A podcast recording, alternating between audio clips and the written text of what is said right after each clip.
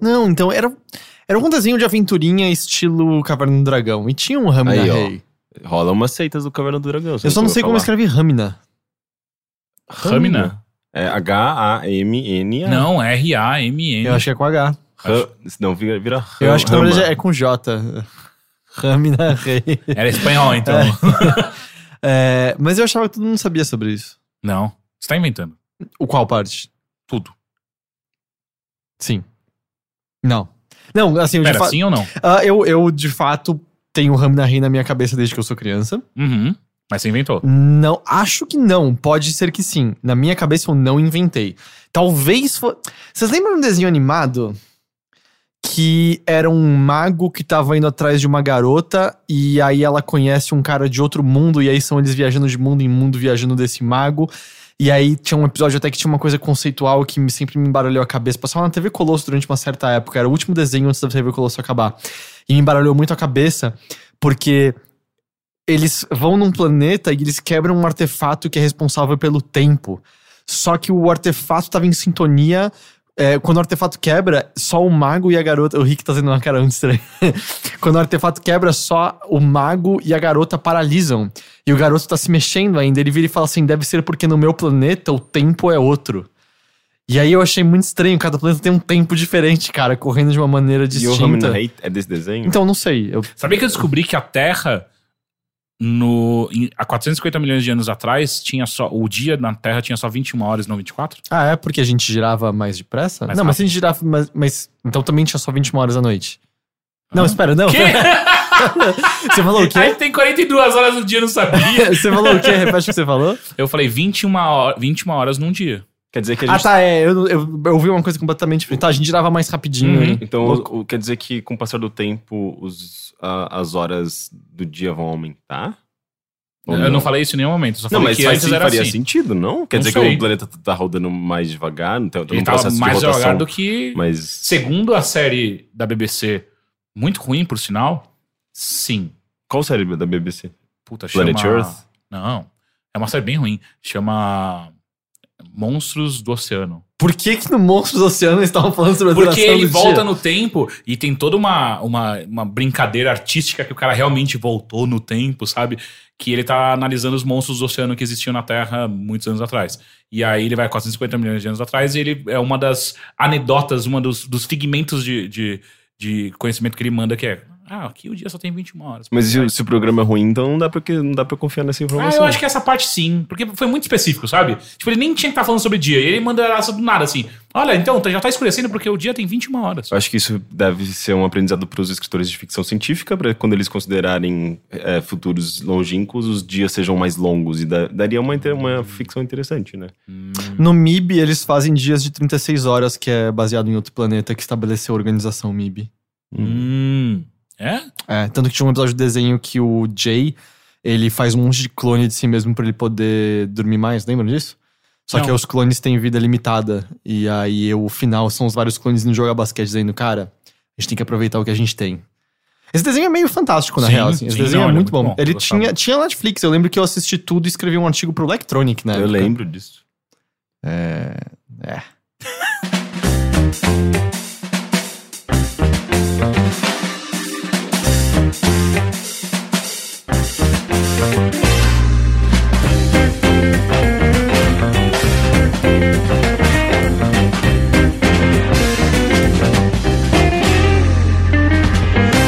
Olá! Oi?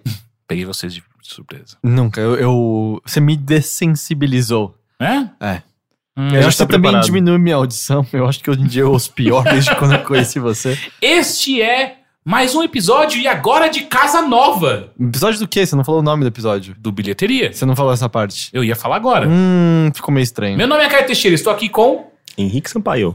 Heitor de Paula. É verdade. Pois é, nova casa, Nova né? casa. Estamos nos movendo, né? Tal qual o quê? Pássaros migratórios em busca do verão no sul.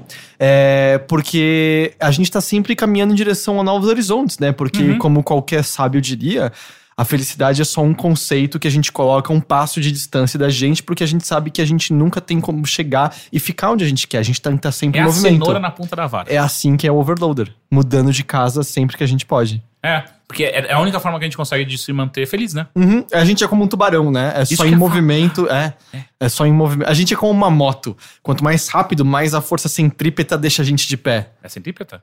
Eu acho que é centrípeta. É centrífuga? Eu acho que é centrípeta. As duas mantêm a gente de pé, de tão foda eu que é a nunca nossa aprendi moto. a diferença entre as duas. Eu aprendi jogando GTA The Lost and the Damned. Eles falam centrípeta. Esse- É, mas, enfim. Mas é isso. Eu não sei se quem tá só ouvindo o nosso áudio tá reparando qualquer Não, diferença. Acho que não. No máximo, sei lá, ouviram esse, essa moto passando mais alto lá fora, mas essa moto era o overloader na sua força centrípeta indo em frente. Mas quem tá vendo a gente, de boa, a gente tá com um visual muito mais legal que antes. Sim, com certeza. Ah, eu especialmente, né? A gente, ó, tem uma mesa. mesa. agora e é da hora poder apoiar Nossa, os é tão braços. bom isso. Inclusive, a gente tem copos com Ah, água. Sim. Mas são, são todos do Matheus. Eu falei que a gente precisa trazer nossas canequinhas personalizadas. Hum? Eu falei da gente fazer umas canecas cada um com a foto de cada um. E aí, a gente troca. depois. Não, eu não quero beber você. É, não. Não mais. Tudo bem com vocês? Como foi a última semana de vocês? Isso é pauta do podcast. Nossa, ele tá amarga hoje, né? Ah, Não, é, mas é porque, Você tipo, teve que andar e isso ficou assim? Aqui, pra, pra mim, eu não tenho, eu não tenho de novo, eu não fiz a lição de casa, mas eu tenho acontecimentos. Você poderia ter falado, nossa, foi legal tal. Mas daí eu, eu estaria sendo falso.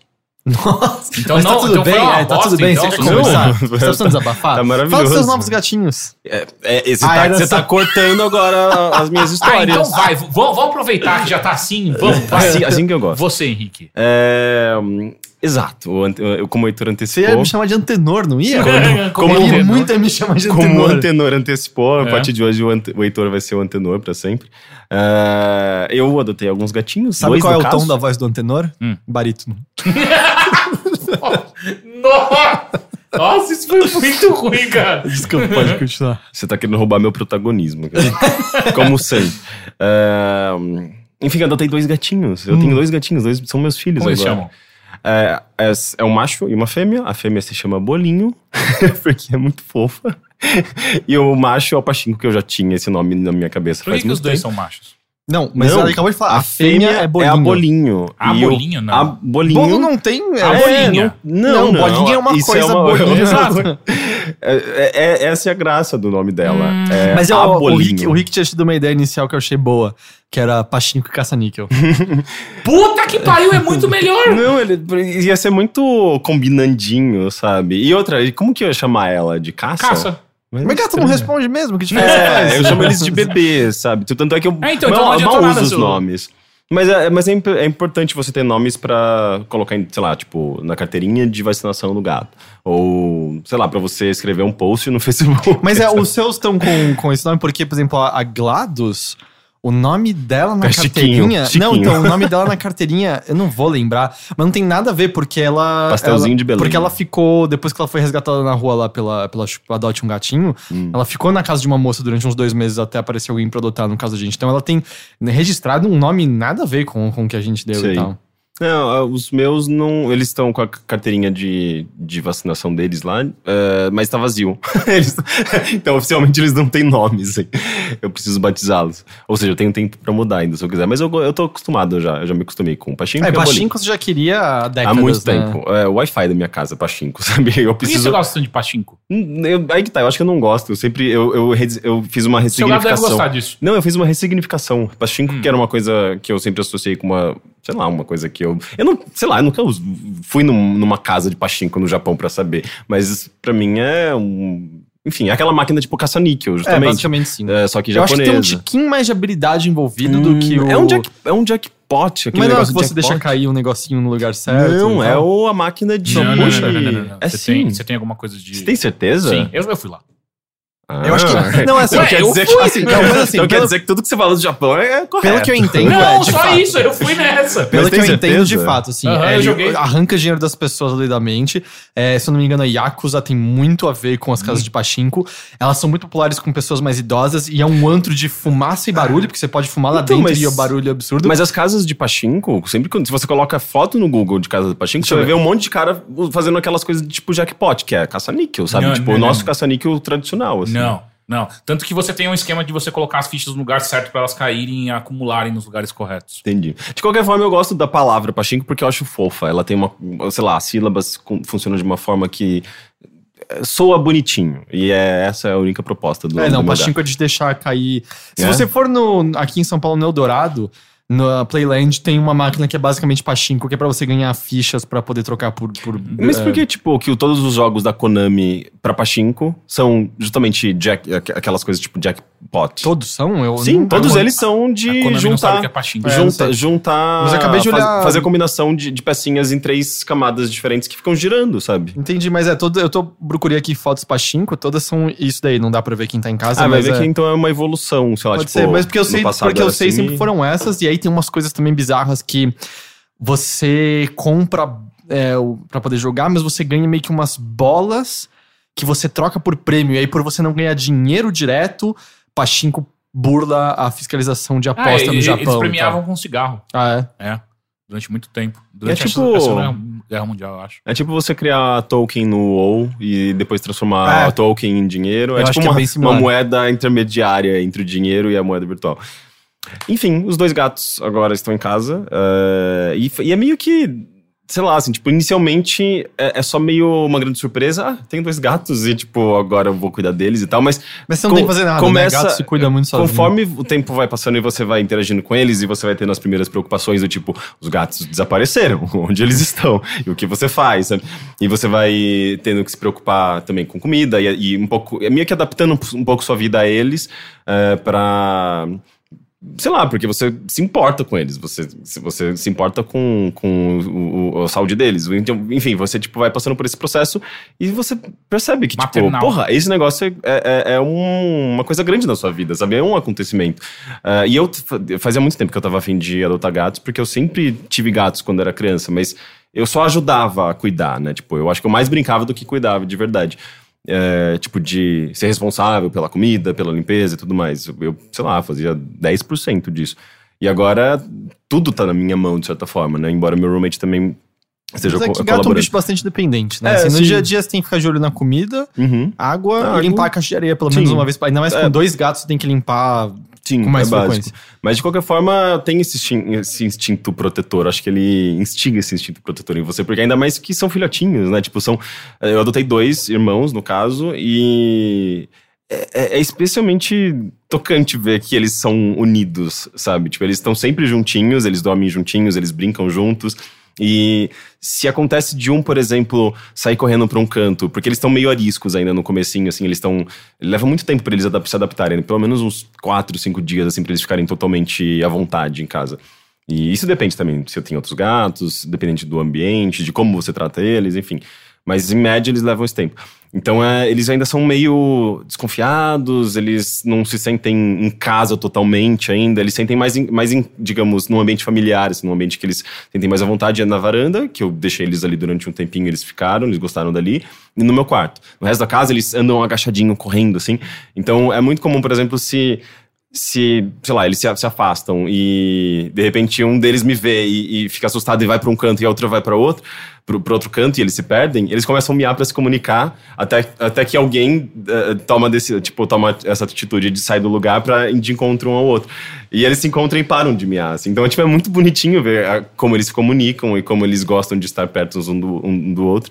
E, sei lá, tudo isso vai despertando essas. Sei lá, eu, eu, eu, fiquei muito tocado, assim, com a presença deles. Assim que virou mãe. casa. É isso. É, É, meio, é muito tipo, eu falei, caralho, eu tô cuidando de duas vidas, sabe? É, foi um momento interessante. É, eu, eu, Eu tô imaginando a abrindo tipo, um foco de holofote no Rick, ele recebendo a luz, sabe? Entendendo a vida preciosa que ele tinha em mãos. Ah, mas é que eu acho que tem um pouco a ver com. É meio simbólico, assim. é, Eu sempre quis chegar nesse momento em que eu tivesse, digamos, minha casa bem resolvida, é, meus gatos e, e de certa forma tudo, de certa forma eu tô conquistando tudo isso aos pouquinhos, sabe? Então é, é, é meio que uma conquista, sabe? Tipo uma é um momento importante, eu acho, sabe? Tipo uma aquele momento de passagem, sabe? Tipo ah, a partir de agora esses dois animais vão me acompanhar, assim, tipo pelo De resto- 12 a 14 é, anos. pel- pelos próximos, pelo menos 10 anos, E se você imagino, quer que o. Rick tenha cada vez mais uma vida melhor resolvida, acesse o apoia.se barra overloader. Eu ia fazer uma piada sobre Esparta, cara, não quero. mas, deu certo, mas o meu foi bom, né? Foi Sim, um bom sim, encaixe. sim. Veja nossas metas e recompensas. E Não. tem uma meta invisível que é fazer o Rick ficar mais bem resolvido na vida. E quem sabe ter um terceiro gato, eventualmente. Ou. Um cachorro. É. É, é a minha configuração, Não, né? Duas gatas não. e um cachorro. Não, mas eu tô muito satisfeito com, com dois gatinhos. Bom, sim, faz três dias, né? Calma. Não, mas é, esse lance de, de, de perceber que não é só o lado bom, né? Tipo, ah, eu chegar com eles em casa, ah, eles já vão estar brincando, já vão ser fofos e- imediatamente e, e vai ser incrível. É, é, é meio. No primeiro dia eu fiquei, eu, eu fiquei preocupado demais, assim, sabe? Tipo, quando eu percebi que eles sumiram por uma hora eu não encontrava de maneira alguma, sabe? Eu falei, Mas caralho, isso eu que teria acontecido. Ah, não sei, eu. cê- cê- sei lá, o gato entrou dentro do- da geladeira e morreu, sabe? Eu tenho esse tipo muito de. punk. É, é, pois é, né? Ah, não sei, tipo, eu- eu acho que você fica preocupado com. Ainda mais que eles são tão pequenininhos e frágeis, sabe? E eles se enfiam em cada buraco, eu tenho medo, tipo, deles se enfiarem e não conseguirem sair. Mas. ah, Aí eles vão chamar você, relaxa. Mas é. eu Não sei, é, é, é bom passar por isso também, porque, tipo, você. Não sei, tipo, eu acho que faz parte desse, desse, dessa, desse- dessa percepção de que você é responsável por, por, por, eles é dois. Deus, E que eles é não são brinquedos, Você é sabe? Exato, você tem o controle total sobre a vida deles. Não, mas eu não Como é- você se sente? Manda Não é um sacrificar o outro e na hora troca por um cordeiro. Aham. Não. Troca por ração de cordeiro. Sim! Não. Eu falo assim, que é só a única maneira deles provarem o amor real por você é se um matar o outro. Com uma pedra, de preferência. Mas uma só. vai demorar mais tempo, vai ser mais sangrento e tal. Eu fico imaginando vocês falando isso pro, sei lá, pra uma mãe que acabou de ter um filho, ou, ou gêmeos e coisas assim. Eu falaria. É, a primeira coisa que eu falei quando nasceu a filha da minha prima foi: Ó, quantos dedos tem? Pra saber E se ela é aí, uma a bruxa. ir- mas eu gostei que a irmã dela começou a contar. Um, dois. Pra saber se é uma bruxa, né? Importante. é sempre bom saber. Mas enfim, eu estou bastante feliz com os meus gatinhos. Henrique maternal. Nas próximas semanas vocês vão ver muitas fotos de gatinhos nos, nas Ah, não, é impossível timelines. mais do que eu já vejo. Mas da, da, da minha ou da, de todo mundo? Do assim? mundo. É, ah, sim, eu- pessoas- eu, fui perceber. eh, das, Tipo, minhas últimas três fotos no Instagram era só a Shell, assim. É, então. Pessoas que têm gatos, elas são, acho que 100% do, te do tempo admiradas. Não, e além de, é que gatos lance e- também, no dia a dia, quantas coisas realmente acontecem legais que quer compartilhar no Instagram, certo? A não ser que você seja um, viajo- um viajante, explorador e tal. E aí, tipo, ah, a gata numa pose bonita, foto, né? Por que não botar no Instagram? Sabe o que eu vou fazer com essa foto sozinha E a aqui? Shell é realmente muito. A Shell é muito bonita, é. Fotogênica. Sim. Aí, aí rola. Não que a Galados não seja. Mas não, é que a, a Shell ela é mais fácil de você entender a beleza dela. ela, ela é mais apolínea. A, Glado, Polinha. a Gladys é, Puta que A pariu, voltei Gladys- pra aula de literatura a agora. Gladys é mais dionisíaca. É o. É de fato, a gente tem que chamar o Heitor de Apolo. Não, como que era? De Ah, Apolo? não, não, de. Chama de Antenor? Apolo. Ah, antenor. O que, antenor. que, que tem a Eu, ver? tá- eu não sei, combina com todas essas, esses, essas, essas referências Você literárias. acha que você Heitor não combina o suficiente já? Eu Da prefiro o Odisseia, antenor. vindo Eu prefiro o antenor. Antenor é, soa mais. Antenor não vem de nenhum lugar. só Ilia- mais maduro. Ilíada. Ah, ele. Na Odisseia ele já tá morto. Ah, hum. enfim. Mas, tipo, Ei, ei. você confundiu o, o sequel com a... Tá tudo bem. Tá tudo Ainda bem. melhor que o Antenor, eu acho. é. É, e um outro acontecimento que eu, eu fiquei pensando muito se eu devia falar sobre isso, mas eu achei. Hum. não, não, não, não. Uma, É uma coisa, coisa do seu pinto? não, não, uma coisa bem Hum. sinistra, na verdade. Então, do seu pinto. É, Enfim, cotidiano em cidade Tô grande. É, Ontem, saindo de uma festa do lado da, da, da Avenida São Luís, é, é uma praça bem legal, assim, sempre tem festas. A Selvagem começou ali e virou uma das melhores festas de São Paulo. E, só que, tipo, geralmente quando acaba a festa lá, de, de domingo, é tipo, bateu 10 horas, a música parou e o pessoal vai debandando, né? E é bem provável que exista um grupo de pessoas que, tipo, saiba, saiba disso e meio que tenta roubar, soltar pessoas. Então, eu tava saindo de lá, indo em direção a São Luís, porque eu tava procurando meu Uber. E na hora passa uma garota de, de bike e tenta pegar meu celular. Só que ela. Uh, seu ela celular novinho ainda por cima.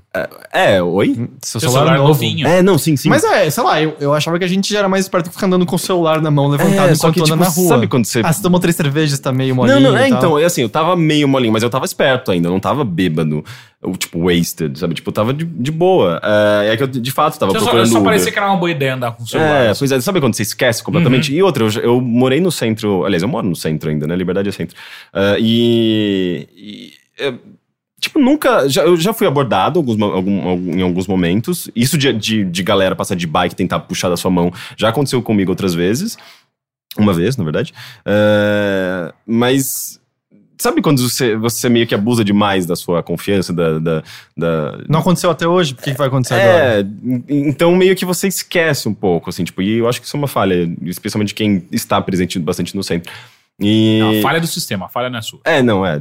Mas eu preciso estar sabendo disso, dessa falha, eu preciso me preservar também. E, e tá, mas essa garota tentou pegar a- a- a- o celular, mas ela errou muito feio, assim. Tipo, a mão dela basicamente fez um carinho na minha mão. assim. e, e eu só olhei muito estranho, assim, na hora que eu ia xingar a garota, porque, tipo, eu, eu, ela, ela, não, ela parecia inofensível, sabe? Tipo, não me ameaçou nem um pouco. Na hora que eu ia xingar a garota, assim, tipo, eu percebi que eu vi movimentos dos meus lados. E eu tava com outros amigos, mais três amigos. E eu olho pra trás, tinha um cara, tipo, muito mal encarado vindo na minha direção, assim, e, sei lá, minha reação natural, assim, foi muito. O que, que você quer, moleque? Eu, eu falei muito. Que? Como Eu assim? Não, não, nunca não. esperaria isso Essa é a Mas é- pode ter nessa O que Nossa, você situação. garota. quer? Quer sua vida agora? Não, então, mas como a garota, tipo, não me ameaçou e o moleque parecia ter uns 15 anos, sabe, magrinho, assim, meio baixinho. Sabe o que Ele, não ele não, ele, Arma. ele não igualmente não me, não, me, não me ameaçou, mas no mesmo instante que eu falei isso, mais umas cinco pessoas de bike, tipo, se juntaram assim, ao redor dele, inclusive a menina que tava dando a volta, assim, pra, tipo... Virou uma ganguezinha da é, virou, bicicleta. vindo. virou uma, tipo, um monte de abutre, assim, em cima de mim.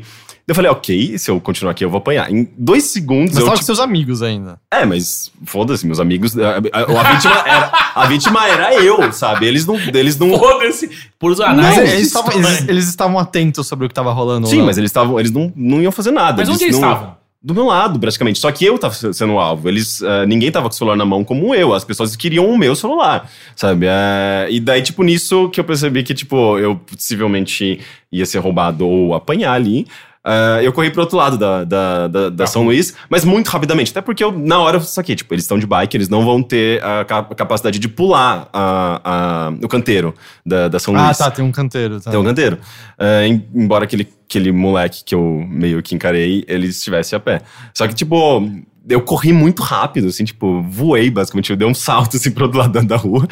Pulei o, can- seus amigos. pulei o canteiro e meio que veio o urubu, os urubis, tipo, na, na minha direção. Ah, eles estavam te seguindo mesmo? É, eles tentaram atravessar, mas, tipo, tentando passar pelos cantinhos do, do- dos canteiros, né? Pelas partes em que é, não, não, não havia canteiro. Só que, tipo, no mesmo instante que eles estavam se aproximando, assim, tipo, uns guardinhas do prédio da frente deram uns berros, assim, e eles meio que vum, sumiram Você como deu muita ratos. sorte. assim. Então, foi meio. É, foi sorte. Foi sorte, foi completa sorte. Mas ao mesmo tempo eu, ah, eu tinha, eu tava procurando um Uber justamente num lugar que fosse mais iluminado. E eu falei, ah, eu, vou- eu- eu coloquei o endereço naquele prédio, que era, era grande, tem uma fachada grande, tem, tinha uns guardinhas.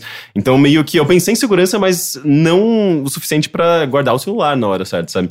E o mais bizarro é que quando a gente chegou lá do outro lado, tipo, meio adrenalina, sabe? Tipo, e tipo, uf, me livrei, assim, mas ao mesmo tempo meio.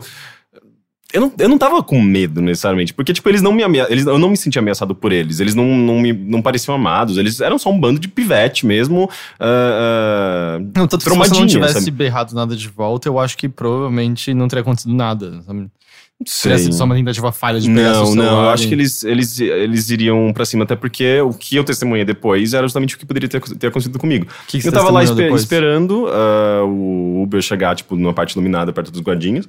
Ah, e, e daí eu vejo que acontece exatamente a mesma coisa com uma outra pessoa que tava saindo da festa, ah, que possivelmente estava mais embriagado do que eu.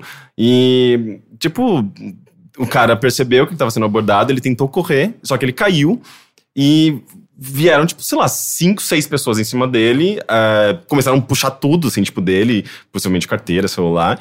E eu dei um berro, assim, muito alto, assim, tipo, meio que tentando intimidá-los. ah, porque eu fiquei meio, realmente preocupado com o cara, eu achei que ele tava sendo agredido. E, e daí, tipo, todo mundo meio que sumiu, assim, que nem aconteceu comigo, assim, tipo, que no caso, o segurança deu berro. Então, e o cara, tipo, levantou correndo assustado, foi pra um, sei lá, provavelmente em direção a alguns amigos deles, ah, dele, mas, cara, foi tipo, é um pessoal que surge do nada, rouba e vai embora, assim, é... Eu tô imaginando É aqueles bizarro. dinossaurinhos do Jurassic Park 2. Eu tô sabe? imaginando. É, um- ou tipo, eu um- fico imaginando uns ratos mesmo, uma, uma assim, série, mas- uma série do, da BBC, né? They, they, then they fight its prey. It's Oi? time for the hunt to begin. E aí eles vão pra cima de você. É, pode ser também. Bom, É, enfim, que bom que não aconteceu nada sério. Pois é, mas... É, fiquem atentos. Porque. Não, e. É, não, andando em São Paulo à noite, é, fiquem atentos. É, esse é um bom conselho pra quem Não, você mas, mora- mas, quando- a. é, Você mora quantos anos em São Paulo mesmo? É, mas não, são casos muito específicos também, porque é, são festas.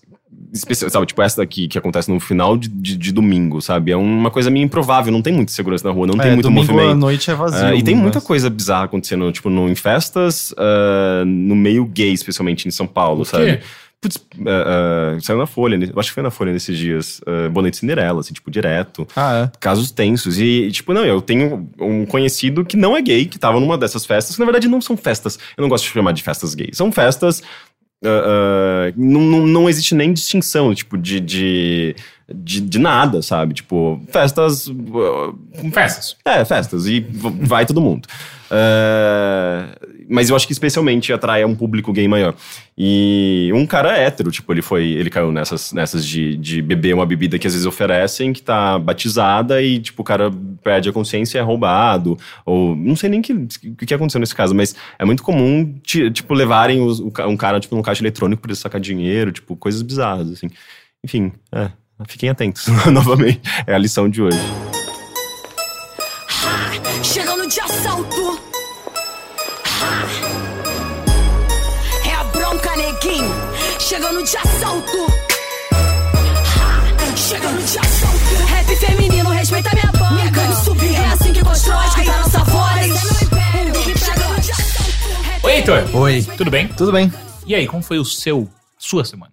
Minha semana foi de boa, eu não adotei gatos. Não adotou? eu não fui quase assaltado. Hum, É, claramente a, a semana do Henrique foi bem mais agita. Ah, Muito mais intensa, né? Eu acho que. Eu, é, não, de fato a minha semana foi meio. Eu tô tentando lembrar, eu, eu saí pra comer nos lugares e é meio isso, assim, de Hum. coisas fora, fora do habitué. Habitué é como a gente diz, o habitual. Ah, em É, quê? Em quê? Em outra língua que não é nossa. É, Ah, você quer saber de outras sim, coisas, tá? Sim, é, é, esse podcast é pra Acabou. isso. É, É, isso não, então eu assisti coisas, né? Eu, eu terminei de ler um livro, mas eu não acho que cabe pra esse podcast. Por que, que você tá passando seu pé na minha É, canela? O que tá acontecendo? É, isso é muito estranho. Muito As pessoas estranho. não vão. Não É que, é que eu esbarrei isso. no seu pé umas duas vezes Ah, já. sim, não, mas eu achei que eu a gente tava só- de comum só acordo. Assim. que a gente ia Então, fazer mas tá muito perto agora. É, eu tô muito feliz de ter uma mesa, cara. Eu, eu não Uhum. sabia E eu que. posso ia- fazer carinho em você por baixo também. É, não, tem isso. Mas eu não tinha ideia do quanto. Ó, tem uma gata miando ali. É, eu não sabia que diferença faria. Eu, tipo, eu me sinto mais Profissional? centrado, eu diria. Assim, É? meu equilíbrio tá melhor. consigo... sabe? E ainda mais tem um copo de É, água. não, tá tudo melhor. Mas é. Eu terminei de ler um livro, mas eu não acho que ele cabe por bilheteria, porque ele é mais sobre videogames, na real, e tal. Uhum. Ah, mas eu assisti algumas coisas. É, um- é, uma é. Eu devia ter percebido que ia ser uma bosta, mas eu queria matar a, a curiosidade. Ah, eu fui assistir o, o Revenge of the Nerds. Uhum. É, vingança, é Vingança, Vingança dos dos Nerds, ou é Nerds. os Nerds Contra-Atacam? Eu acho que é a vingança do Acho que os Nerds Contra-Atacam é a continuação, né? E assim, eu- vocês têm, por exemplo, vamos dizer, vocês reconhecem o nome Pera, a desse vingança filme. do Sith é primeiro, depois é O quê? o Império Contra-Ataca. Hã?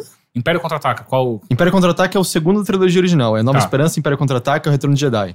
E a vingança do Sith? É o terceiro da- da- das prequels. É a Ameaça Fantasma, depois é as Guerras Porque eu Clônicas. acho que teria alguma coisa a ver a vingança dos nerds e os Ner- Nerds Contra-Atacam. Olha, os dois filmes são igualmente terríveis, ah, se isso serve de alguma São coisa. filmes com o. Ah, aquele ator gordinho, esqueci o nome dele. O barbudinho, bonitinho. Hum? Não, não, isso é muito antigo, esses filmes. Ah, É, Vingança, o, o Revenge of the Nerds é dos anos, acho que 70, 80, ah, não tá, sei. não é nem o que eu tava Não, não. pensando. E- mas é, é um filme que eu tinha, vamos dizer, o nome na consciência. Eu lembro de quando a gente era criança, passava na Globo, eu não Ou entendia SBT. direito. Eu não entendia nem o conceito de nerd exatamente. Deve ser aquele bem estereotipado tradicional, Sim. né? Sim, Nossa. então. E aí eu fui assistir, tem no Netflix e tal. E eu já tava meio preparado pra talvez ser uma comédia um pouco ultrapassada justamente nesse sentido, assim. Os nerds são o estereótipo completo do nerd. O- Um dos nerds protagonistas, quando ele ri, ele ri fazendo... Sabe, meio... Porra, sério, esse é o nível e tal. E, e, e é meio que. Eles estão entrando na faculdade, mas a trama é igual a todos os outros filmes de escola que você já viu, que é o grupo dos oprimidos contra o grupo dos opressores, que são os jocks e tal. O que eu Ah, sempre claro. acho bizarro ser na faculdade, porque na minha cabeça na faculdade as pessoas são mais maduras do que isso e tal. E, e aí o filme é meio sobre esses nerds não terem uma, uma república, né, deles lá, e, e aí eles montam a própria casa com todos os, os excluídos e tal. E aí nisso você tem os estereótipos que você espera, do tipo, o filme tem, assim, nos grupos protagonistas tem só um personagem negro, que é também o único personagem gay. E a estranheza dele é ele ser gay, sabe? É meio isso, assim. Não é que ele tem, vamos dizer, compartilha dos gostos e, e, vamos dizer, desajuste social que os outros. Não, não. Ele é gay. É essa a estranheza dele. Aí você fica, tá. Anos 70, anos 80, eu não espero tão diferente assim no cinema. Só que a maneira como ele trata todos os assuntos é grotesca. Ao ponto de que esse filme tem um estupro e é totalmente ok. Você lembra disso, Gerardo? Tipo, o que acontece. Eu assisti algumas vezes esse filme. O que acontece é que o nerd protagonista, ele tem apaixonadinho pela garota loirinha, que é, tipo, a que ele tá afim. E ela namora um dos jocks que tá numa festa fantasia usando uma máscara. Só que o cara tira essa máscara pra fazer outra coisa. O nerd veste essa máscara, se passa por ele e transa com essa garota. Só que aí, quando ela descobre que não é ele, ela fica: Meu Deus, você não era quem você queria. Mas foi tão bom o sexo. Aí ele, ah, mas é porque, é porque jocks só pensam em esportes e nerds só pensam em sexo. Ah! E aí, e porque, como assim? Tá tudo errado nisso aqui. Isso é um estupro. Nenhuma mulher em sã consciência faria isso. Não, o sexo foi bom. Então eu perdoo você ter abusado de mim sem minha, meu É conhecimento. tal. nesse que eles fazem buracos no chuveiro pra verem as mulheres. Isso antes do, do estupro, eles põem câmeras escondidas nos Uhum. banheiros, nos quartos dessas garotas e ficam observando elas peladas secretamente. É, é uma invasão de privacidade. É um nesse monte também de que eles crimes. roubam as calcinhas pra ficarem cheirando. Sim, é, nesse É. é nessa, exato, nessa exata cena. Eles entram, põem as câmeras Uhum. e aí roubam as calcinhas e fogem e tal.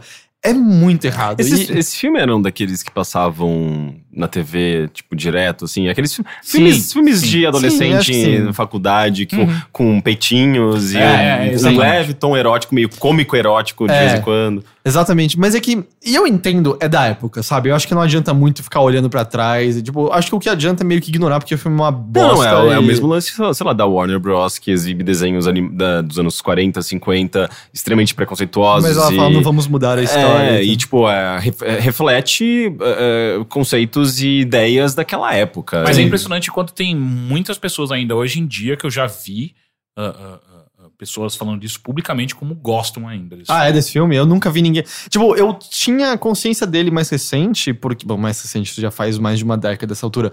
Mas no American Splendor, quando eu fui assistir quando saiu no cinema, o amigo do Harvey Picker, que é aquele vizinho também que. Eu não sei se ele tinha alguns problemas de relacionamento social e tal.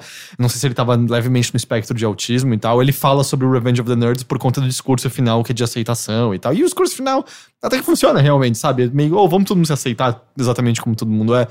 E aí eu tinha na cabeça meio isso, assim, ah, será que é um filme com uma mensagem positiva? E a, a mensagem final é, mas tudo que vem antes, e, e, de novo, eu entendo. A época era outra coisa, a gente não tinha a consciência que a gente tem agora, a gente não olhava criticamente como a gente olha agora.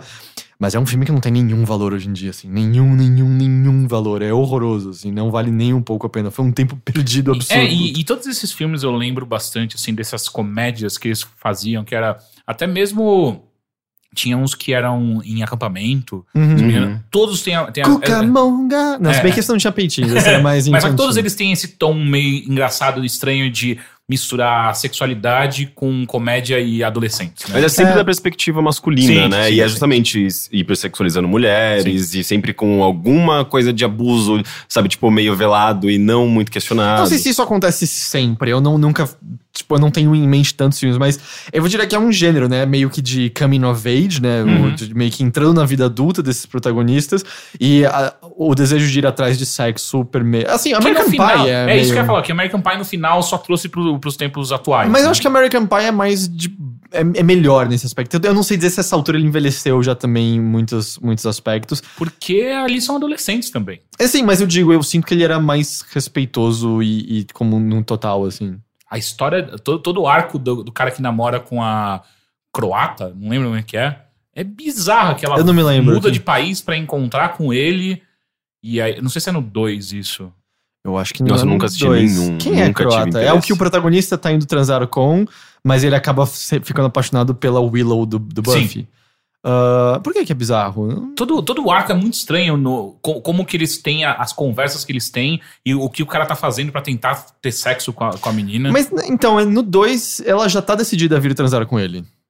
É, Uhum. tipo, tá combinado. É só que ele tá treinando com a Willow porque ele quer mandar bem. Uhum. E aí no final ele percebe que ele tá apaixonado por ela, tanto que eles casam no 3. Eles casam no 3, é verdade. Nossa, que, que arco, né? Tem Pois toda é. uma trilogia. Não, não. mas Tem mais do que isso. Tem né? muito mais. É que Tem, os outros foram. 6 já. É, os, outros, eu- os outros foram direto pra TV. Quando eu, é, na época da. Isso também já faz uns 5, 6 anos. No Telecine passava direto, eu vi eles de madrugada. Mas o único personagem que aparece nos outros é o pai do garoto que transa com a torta. É. O do sobrancelhudo É. e tal. E, e, e muitos deles giram em torno daquele amigo que tem a mãe que é. O Stifler. Stifler, é. Então, é a família a- Stifler. Então, né? exato. Tem os que é o irmão mais É, novo do é, Stifler indo é. pro acampamento. Esse daí, que é o quarto, tem até que a produção um tiquinho melhor. Depois disso, é só um lixo absoluto. E assim, eu, eu já vi algumas cenas e eu acho que ele é muito menos. Ele, ele, ele, não, ele não tem só uma perspectiva masculina, ele parece assim, tipo, vamos atrair, vamos fazer um filme pra, com essa pegada meio se- sexual, eh, ser meio picante, levemente picante, eh, pra jovens, homens Exato, e é, então, mulheres. eu não, não era, lembro- não era, ele não, não, não parece machista necessariamente. exato, eu não me lembro tem, de- tem, tem uma cena, inclusive, eu não sei de qual que é, mas é tipo, são vários caras pelados numa festa, assim, e eles são, tipo, uns caras mó gostosos e tal, É. e, eh, e a câmera pega muitas bundas, sabe? Tipo, e eu fico, uou! É, não, tanto que assim, vai. É meio, é meio impressionante ver, tipo, homem eh, dessa forma, sendo representado dessa forma, tipo, sexualizado também, de uma maneira assumidamente sexualizada, sabe? É, É, o- muito mais fácil você ver mulheres nessa posição. O mais equivalente que teria, sei lá, no American Pie 2, tem uma hora que eles acidentalmente entram nos quartos de uma garota, estão escondidos embaixo da cama e são, aparecem as duas. E aí, só que elas descobrem que eles estão que eles estão vendo as duas ali peladas, elas ficam putas e começam a manipular eles pra eles se beijarem e pegarem acho que no pinto um do outro. Lembra? que lembra que tá todo mundo ouvindo pelo rádio. Sim. E acho que era bom que tinha um caminhoneiro ouvindo. E aí ele, tipo, não sabe se Yeah. vai beijar ou não. E o caminhoneiro, filho, beija ele. Porque se eles se beijarem, as garotas vão se beijar. Ah. assim. Eu, eu- me parecia equilibrado. Eu não sei, eu não acho que American Pie é, é terrível, não. Eu não acho que é talvez não seja mais tão engraçado quanto era. Uhum.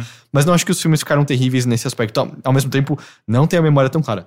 É, Revenge of the Nerds, é, além de tudo isso, sabe? Ele não tem graça nenhuma. As piadas são horrorosas. Eu acho assim. que talvez elas funcionassem melhor naquela época, Talvez. que as pessoas tinham, elas, elas, ca- eh, elas entendiam melhor esse humor estereotipado e, sei lá, o humor da TV no passado era muito trash e a gente meio que aceitava com mais Mas facilidade a não, não, estereotipação. não tudo. Não, eu não acho que você pode falar tão Não, facilmente digo, assim de humor eu digo, sei lá, tipo, pega pra ser nossa, a escolinha do professor, pro- do professor Raimundo. Eu tô falando, tipo, da TV nossa, pelo menos que a gente conhece. O humor em geral, eu acho que era mais, fa- era, era mais aquele humor fácil, sabe? Tipo, e a gente talvez tenha caminhado porque a gente, a sociedade começou a dialogar e discutir, questionar Então, mas eu, eu acho que isso é. Porque ao mesmo tempo você tinha TV pirata existindo ao lado dessas Sim. coisas. Da mesma maneira como, sei lá, na. Durante, sei lá, até há pouco tempo o Zorra Total era horrível e você já tinha o Marcelo Adnet fazendo humor de boa qualidade. Tipo, aquele, o Comédia MTV teve coisas muito boas em certo momento. Uhum. Hermes e Renato também envelheceram em certos aspectos, mas tinham coisa muito engraçada. Então, eu não acho que dá pra se definir como um total a comédia era assim. Eu acho que são maneiras diferentes e tem esse humor de bordão que é só horroroso, sabe? Sim. Não, mas é o que eu quero dizer. Eu acho que é, tipo, as pessoas aceitavam melhor eh, o humor de estereótipo, sabe? O humor meio de. meio. Esse, esse humor Eu acho fácil. que ele continua sendo aceito. Ah, é? Exatamente. Cara, parece que nossa existe até hoje. Mas aí que tá, é, tem questionamento. Se, se alguém faz um humor extremamente. promovendo é, é, um, um tipo de estereótipo prejudicial, às vezes, pra uma. Pra um, pra uma etnia, pra um, um gênero ou pra uma minoria. É, Essa pessoa que tá fazendo esse tipo de humor, ela vai ser muito questionada, ela vai ser muito. Vão apontar pra ela, seja no ambiente online, seja tipo na, na TV, no jornal, ah, vai, vai ter repercussão, sabe? Eu acho que é menos aceito do que era no passado, até por conta da tá internet. ganhando muito dinheiro. Oi? Danilo Gentili tá aí ganhando muito dinheiro. Sim, eu não tô dizendo que, que as pessoas. Não, ele é muito é, aceito ainda. A- são, são é automaticamente rebaixadas. Mas, ele fez alguma piada existe, desse cunho? Eu não me lembro agora. O Recentemente eu não sei. Não sei recentemente, mas ele já, ele já fez muita piada. Porque eu lembro, sei lá, da, da piada com a moça que amamentava bebês e tal. Sim. Sim, mas. Não, e ele, ele, ele, ele é um bastião do, do tradicionalismo e. Ah, não, você tá me perguntando assim, como figura? Não, não gosto dele, não acho ele engraçado. Mas não, não, tô mas a lembrando. dele reflete tudo É, então eu não isso. tô lembrando de algum caso que é piada, mas é porque eu também eu não, Não, e, acompanho e ele é total o cara, aquele, é, ele faz aqueles tipos de piada. Pô, então, e aí aquele cara é São Paulino, né? Você sabe como é que é São Paulino. né? Ah, então é Mas eu acho ruim, que- né? eu acho que o- Exato, mas é de bordão e é também preconceituosa. Sim, e eu acho que o humor foi muito afetado por, pela internet em si, porque as pessoas ganharam voz e elas puderam questionar e, e apontar para essas pessoas, e essas pessoas começaram a olhar para si próprias e para o próprio humor que elas faziam. E eu imagino que eh, a comédia em si teve um, um, um- uma melhora, sabe? Tipo, de, de anos pra cá. É, Eu não sei, Eu não é sei, que eu é acho que tipo- isso quando você pega Brasil, porque nos Estados Unidos você já tem comediantes que de longa data já eram muito bons e, e essa discussão toda aconteceu lá há muito mais tempo, sabe? Eu sinto. Uhum. É o motivo pelo qual o Louis C.K. consegue ser engraçado na abertura lá do Saturday Night Live, falando sobre molestadores de crianças e sendo extremamente engraçado e ninguém apontando pra ele que tá falando algo extremamente errado ou não, sabe? Uhum. Não tinha nada demais no que ele tava falando. Mas enfim, eu não entendo o suficiente de comédia brasileira. O- os stand-ups que eu vi aqui eu acho horrorosos no geral, então não... Tem no Netflix muito. é. Exato, e eu não tô dizendo horroroso no sentido, olha que assunto eles estão abordando, é no sentido, vocês não têm graça nenhuma. Nenhuma, nenhuma, nenhuma. é, Enfim. A outra coisa que eu assisti Hum. foi o primeiro episódio de Yuri on Ice. Ah, eu preciso Ah, ver. porra, ok, você também. Eu Ah, assistiu? Não, não, mas eu- muitas pessoas que eu conheço estão assistindo. É, mas eu, também. eu É. fiquei curioso pra assistir. É, também. então eu, eu até tentei assistir o segundo, mas é que meu computador tava processando o vídeo e não tava dando pra assistir e tal. Eu gostei, eu gostei, assim, eu, eu não sei se é tudo, mas no Crunchyroll tem 12 episódios. Acho que é tudo, acho que ele não é uma série tão longa assim. É, e é uma série gostosa até porque é sobre é sobre patinação no gelo, né? Ele, ele o, o Yuri, protagonista, eu esqueci Ka- Katsuhiro, eu não lembro agora se é isso o, o outro nome dele, mas ele é já é um patinador relativamente bom, mas logo no começo do desenho é estabelecido que ele tem problemas de ansiedade e tal. E então, assim, é, ele até explica as fases que existem pra você até participar do campeonato lá mais mundial, o campeonato mais ferrado de patinação no gelo, e como ele não consegue ir bem antes disso, e como ele cede muito à pressão, e aí quando ele fica ansioso, ele come muito, e aí ele não consegue praticar é, no gelo direito. Então tem, tem todo um lance que ele tá voltando pra casa relativamente envergonhado de não ter ido tão bem assim no negócio que ele muito amava. E voltando meio gordinho. E aí ele gordinho não pode. Não, não, não é. Não é bom pra, pra, um, pra um patinador, né? Ele Ixi, eu tô vendo que é muitas, muito daqueles temas japoneses de honra, de orgulho, de, de pressão Cara, até social. agora, então, até agora a pressão vem dele. A família é completamente compreensiva, é, completamente amorosa. É porque ele quer ser bom. As pessoas ao redor dele são muito, muito de boa. Isso não apareceu em nada. É muito mais a cobrança dele mesmo e tal. É, mas eu achei curioso, eu achei legal a maneira de explorar isso, assim. Tipo, ele é um, ele é um garoto ansioso, na real. E isso interfere diretamente né, nessa, né, nisso que ele mais ama. Assim. O primeiro episódio é muito sobre ele estar pensando. Ele tá dando um tempo pra ver o que ele vai fazer exatamente. E aí o que tá correndo em paralelo a isso é que existe um patinador mais velho que ele.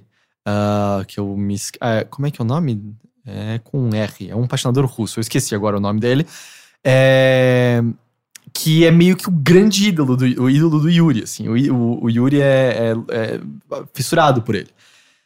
Ao ponto de ser meio doentio, é, ele tem pôsteres desse patinador que tem, sei lá, 27 anos e o Yuri tem 23, sabe? Não é tão mais velho Esse assim. patinador tem nome? Então, então sim, eu acabei de falar que eu não consegui me lembrar o nome Ah, dele. tá. Aqui tem um, um ator pornô que virou um patinador. Ah, ele, ele é muito famoso. Então, é, é tanto que eu tanto falei, é com, tanto como é ator com, quanto patinador. É com R, eu esqueci, né? Que eu só vi o primeiro episódio e não deu pra decorar ainda. Mas assim, é, tem cenas de flashback dele sendo criança e lendo sobre esse patinador e vendo, ah, ele tem um poodle. Aí ele, o Yuri vai e compra um poodle igualzinho desse patinador e dá o nome do patinador pro poodle, sabe? Eu, eu fiquei pensando, ô, é a mesma coisa que antes de eu sair com a Nina, eu comprar um Korg fêmea e dar o nome de Nina pra ela. Ia ser a coisa mais Ah, creepy vale. do mundo e tal. Por algum motivo, ninguém acha isso tão assustador nesse desenho. Isso me lembra muito de um filme que eu vi com 15 anos. Foi, um, acho o primeiro filme com temática. Eu detesto essa palavra, com essa expressão, temática gay, porque é uma Não é exatamente um tema é, em si. é, né? não, uma- é uma cacofonia, temática gay. Ah, tá. Mas é que, é que não é uma. É, que, é tipo, tem- existem temas, mas é muito difí- é bizarro você falar temática, quando você pode ter qualquer temática com personagens gays. Sim, sim, mas é que, tipo, é focado nisso. Na tipo, é sexualidade, sa- saindo sim, do armário, entendi. não sei o quê. E pra mim, eu acho que foi até importante, porque eu também tava nesse processo. E daí tem uma cena muito boa, assim, que um, é, um garoto leva, tipo, um amigo da, da escola que é, tipo, meio esportista, tipo, que participa de esportes na escola. é, leva ele pro quarto dele, tipo, pra eles, sei lá, eles iam fazer lição juntos, coisa assim. Yeah. É, e- mas e, Tem e daí, tipo... ensinar, garoto. É o primeiro momento em que você vê o quarto do, do protagonista e o próprio ah, amigo dele repara e fala. Nossa, não sabia que você gostava tanto de esportes. E, tipo, tinha vários caras, tipo, vários esportistas, e, tipo, meio com descamisados. E ele fala, é, eu não gosto. E, tipo, e é só isso. É- é- eu acho muito boa essa cena. Então, a questão, assim, de, de. Porque, pelo que eu entendo, acho que o desenho nem chega a falar tão abertamente disso. É mais tons. Mas, assim, ainda é muito cedo no primeiro episódio pra qualquer tom, vamos dizer, de homossexualidade. E se isso que ele tem por esse treinador, que eu não consigo lembrar o nome, é um amor ou se é simplesmente uma espécie de obsessão, uma espécie de fanatismo, porque ele é um patinador muito, muito foda e tal. Mas é isso é o primeiro episódio, acho que não- conto como spoiler, mas o grande lance é que. é, vamos dizer, o arco do Yuri se tocar que ele quer voltar a treinar seriamente já acontece no primeiro episódio, que ele tá mostrando pra uma garota o que ele treinou e ele treinou repetir exatamente todos os movimentos desse patinador foda. Só que uma pessoa filma isso e esse vídeo viraliza. E aí a grande coisa, que é o que onde o resto da série vai explorar, é que esse vídeo viraliza e esse patinador foda vê e resolve virar o técnico do Yuri. Então aí o desenho é sobre a relação dele treinando Ah, o vai Yuri. dar, é. Então eu não sei exatamente pra onde explora. Pelos Mas comentários assim, que eu já vi no Twitter acontecendo, acho que é isso. é, mas é curioso, assim, porque a- o momento que o Yuri percebe que o- esse russo tá na. na- na- é, os pais dele têm aquelas. Uma, tem umas termas, assim, uma banho- banho- banhos quentes naturais Uhum. e tal. E ele vê o pudolzinho do, do, do patinador. E aí ele corre pra ver se é o cara mesmo. E aí tá o cara pelado na- nas termas e ele levanta. E aí, tipo, tá, dá pra, ele aparece a bunda dele, ele pelado, olhando pro Yuri, falando assim: Yuri. Eu vim ser seu técnico. e aí, tipo, o Yuri fazendo. Uou! E o Yuri está vendo ele pelado inteiro. E é engraçado, mas ao mesmo tempo, pô, eu acho que tem um certo significado nisso, assim. E, tipo, o treinador com o corpo perfeito, sabe? O cara magrinho, malhado. Tipo, eu vim ser seu técnico. E os movimentos são todos muito suaves e tal. Aliás, a animação, quando eles estão patinando, é muito, muito boa, assim, porque eles tentam fazer uma coisa bem detalhada e tal, funciona bastante. É, é bem legal. Eu quero assistir o resto. Ainda mais são só 12 episódios e tal. É, Eu vou. E tem no Crunchyroll, como eu falei. Eu acho legal, é, é, eu acho que existe essa fascinação da animação japonesa com esportes por conta de movimentos, né? Pra animação isso é maravilhoso. Hum, é, eu nunca o pensei o sobre Japão isso. sempre parece é, tentar é, é, expandir os, os limites da animação em termos de movimento e ação e e esse, eu acho que é um, um- um- são temas interessantes para se explorar dentro dessa questão de técnica de animação, né? Tipo, de movimento, de velocidade. Isso, eu fiquei interessado, interessado por conta disso. Aquele é, é, ping-pong. da Mas lá é rotoscopia, não é? Putz, eu não sei, eu acho que não, porque tem é mega estilizado. Ah, não. Foi que você falou que você gostava de ping-pong e uma pessoa te mandou um anime que era Sim. parecido, mas era com rotoscopia, né? Não, era o mesmo. Eu acho que era. então o... era rotoscopia. Não é. O que ele mandou pra você era rotoscopia. Eu acho que não, eu acho que não é o 100%, 100% de Hum. porque tem umas, uma- umas câmeras meio louconas, assim, tipo, que o braço vai super pra frente. Aquilo é- não existe, não tem como. Não, é uma pessoa que estica o braço. Não, é, mas rotoscopia é- é o é braço. sim. Não, é, a- os ângulos são absurdos. Essa, a gente tá brincando, cara. É, mas enfim, eu Dalsin vou, não existe. eu vou. Eu vou assistir o resto, acho que depois eu retorno pra falar mais pra frente e tal. Mas eu gostei, eu achei, eu achei da hora, é, eu me diverti assistindo. E eu gosto como ele é. Ele é pacato, ele mostra até um pouquinho de uma vida numa cidade pequena do Japão. Ele é- faz um certo background, que é uma cidade que era muito sobre justamente essas termas. Só que todas fecharam, porque a cidade não tem mais o movimento de antes e só sobrou o da família dele e tal. Então, tipo, tem um pouquinho. A gata miou como se fossem aqueles macacos que se apertava o peito, sabe? Faziam. ah, ah. É, e- Como eles chamavam mesmo? Eu não sei. Kong. Kong? Eu gostava que ele tinha um brinco que era uma bananinha. Aham. É, Eu gostava de eles ficar eram, botando na boca eles eram aquilo. bem bonitinhos. Eu, Eu tinha um que era, gostava. usava uma camisa do Brasil e ele vinha com uma bola que era de ping-pong, era pra ser futebol, aí, e era numa redinha. Aí quando eu era pequeno eu rasguei a redinha, enfiei a bola de ping-pong na boca e ela entrou de boa e não saía. E eu muito fiquei desesperado, tipo, ok, eu vou no médico tirar a bola de ping-pong da boca. Mas Era aí, muito grande. eventualmente ela saiu. E foi aí a primeira vez que eu descobri que eu conseguia fazer deep throw. Essa foi a última vez que eu botei uma bola de ping-pong na boca. e você lembra que tinha um episódio daquele plantão médico, o IAR? Aham, aham. que era, era uma ceninha só curta que aparecem duas pessoas com uma bola de sinuca na boca. E aí, tipo, tem uma. Era uma. A recepcionista, que era meio mal-humorada, né? O maior estereótipo de recepcionista. O médico pergunta: O que aconteceu? Ela.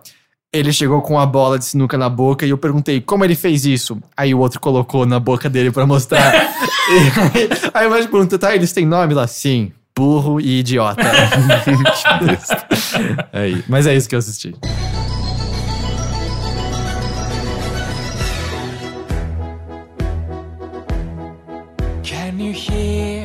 My heartbeat? Tired of feeling never enough. I close my eyes and tell myself that my dreams will come true. Yeah! Ah, mano. que foi? Eu pensei uma coisa e saiu outra. Sabe- quando você pensa uma palavra e sai outra? Saiu, é, eu tô entendendo que assim, você pensou na palavra em português e saiu outra na língua das cobras lá do Harry Potter, é isso?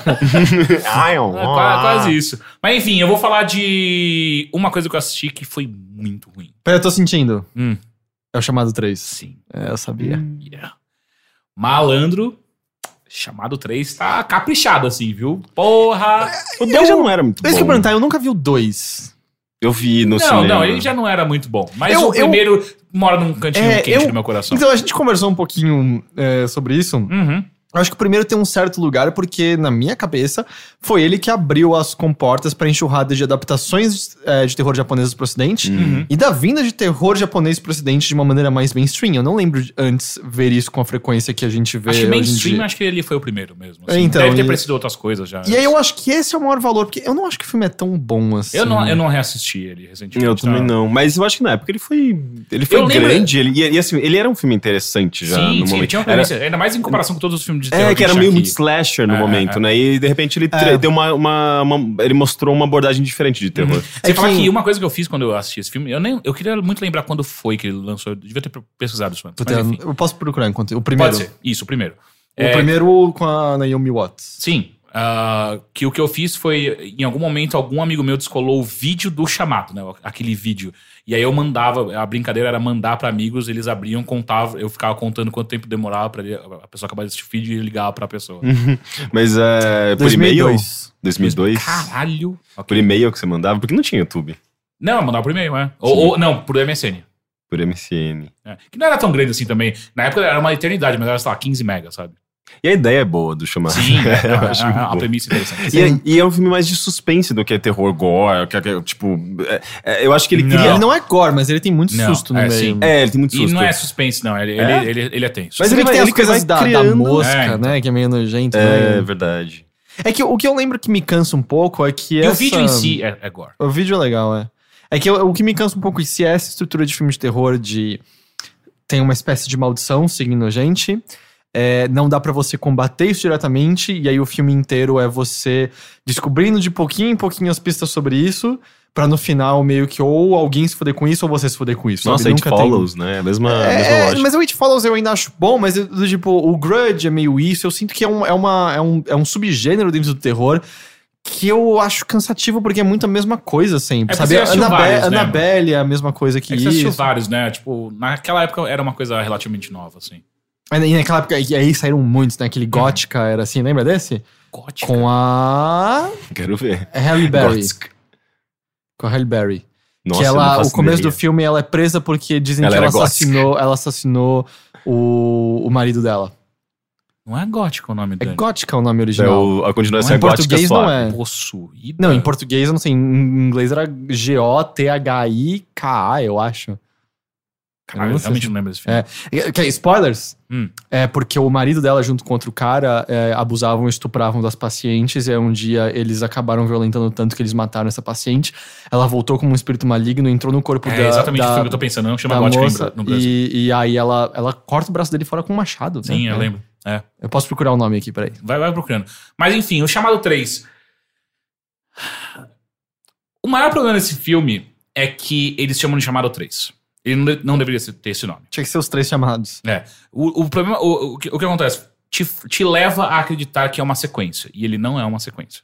Ele é um remake completo. Na Ah, Companhia do Medo. A Companhia do Medo. Mas é gótica, o original. Caralho. Ah, ele, ele é um remake completo.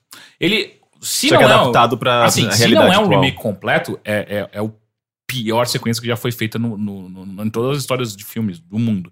Porque. Do mundo, na história. É, não, é sério, porque eles ignoram completamente todo o universo criado no 1 e no 2, mais no 1 ainda, né? Eles ignoram completamente o universo criado, tudo que foi realizado naqueles filmes pra começar meio que uma história nova. Ó, me, me refresca a memória. Eu acho que spoilers de chamado 1 e ah, 2. não, né? é, sim, não. Mas, Não. tipo, no primeiro, a realização é que se você mostra o vídeo pra alguém, pra alguém e copia a fita, a Não, ao maldição. contrário, você copia a fita e mostra pra alguém. ah, tá. Aí a maldição passou pra outra Sim, pessoa. sim, é isso. Sim.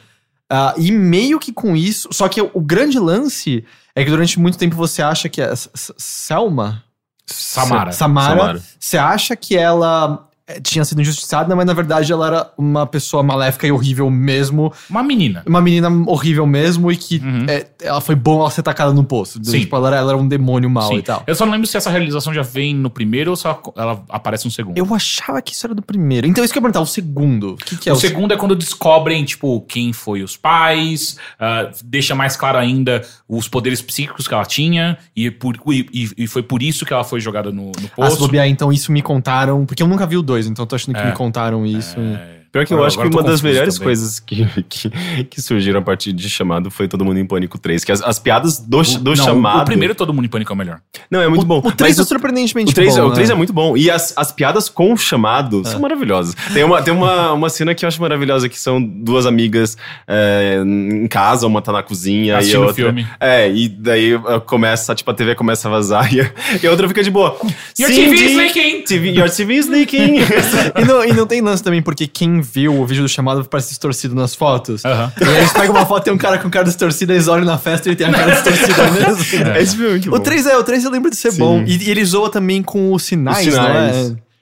Ah, e é nesse Todo Mundo em Pânico que tem o, os alienígenas, né? Que Sim. fazem Sim, chip. os faz pela mão, e aí é o Leslie Nielsen. Leslie Nielsen. Não somos tão diferentes assim. e aí ele faz chip pela mão. Ah, mas enfim. Descobriu o ponto fraco deles, é a cabeça. Filme é Mas, mas eu gosto muito da parte dos sinais que ele tá fazendo xixi e aí só para. Ah! mas, mas, enfim, é, chamado 3. O maior problema dele, eu acho, pra mim, é que ele, ele, ele se chama chamado 3. Se ele chamasse chamado Remake, chamado Rebirth, ia, seria, ainda ia ser um filme ruim, só que você ia com uma outra expectativa pro, pro cinema. Qual que é, como que eles transformam o lance do vídeo na- nos tempos atuais? Porque na época era um, V- um VHS, né? Agora é o quê? Um, Ué. É uma corrente de WhatsApp. é um USB? Uma- um pendrive? É, um arquivo de computador. Nossa, mas... Aqui, né, podia ser Ah, corrente mas- de WhatsApp, mas- né? Tipo, vídeo de Dilma roubando os cofres públicos. E aí, vídeo. Na mão! Metade do Brasil amaldiçoado, né? É, mas o que acontece é que a premissa é o seguinte: o- um dos caras do, do Big Bang Theory, o Leonard, ele é um professor de biologia numa faculdade. E ele, ele foi confrontado, nem, nem explica direito por que, que acontece a primeira experiência dele assistindo o vídeo da- do, do chamado. Ah, ah, e aí ele decide estudar o chamado, não simplesmente tentar se, se salvar da, da, da maldição. E ele cria um grupo de, de estudos de, de, de- de alunos que eles ficam passando o vídeo um pro outro para experienciar a Samara perseguindo eles. E aí, antes do sétimo dia, eles mostram pra outra Exato. pessoa. E aí ele faz um esquema lá que sempre tem um, um seguidor que você passa o vídeo pra ele e aí vai. E aí ele vai fazendo estudo sobre isso e tal. No filme nunca mostra pra onde os estudos estão indo ou o que, que ele consegue eh, descobrir com os estudos que ele faz. Na verdade, é só Apresentar muito- um mestrado. Meu mestrado é sobre É, esse então. vídeo, que é uma maldição também. No final, o estudo só serve pra botar um monte de gente em perigo e nada sai disso. Hum. At all. Mas nunca ninguém se machuca antes do sétimo dia, não é? Então, tem algumas coisas que sim, lembra que ela deixa marcas nas pessoas. Ah, tá. É. Então, assim, é, tem essas coisas que vão rolando e tal. Ah, e aí a história conta, na verdade, é a história de um casal que o namorado vai pra faculdade, lá ele tem contato com esse professor e a menina fica na cidade natal. E aí esse cara assiste a, a- a fita, para de falar com ela, porque. E aí o filme explica que ele queria simplesmente manter ela salva. Ele podia simplesmente ligar e falar: Oh, não cola aqui durante uns dias. Ou simplesmente não fala nada a respeito, tá tudo bem. Enfim, mas aí ele para de falar com ela e a- namorada vai atrás pra descobrir o que aconteceu com o cara. E lá ela, ela, ela, ela encontra esse, esse estudo escroto e o cara tá quase morrendo porque o, o professor não conseguiu achar um seguidor e aí ela assiste a fita. Só que o que acontece é que com ela as coisas começam a mudar. Então ela é marcada no primeiro dia, sendo que, ah, não, as pessoas só são marcadas no quinto dia e ela no primeiro. Então eles acham que tá acelerando o processo. Ela só tem três dias.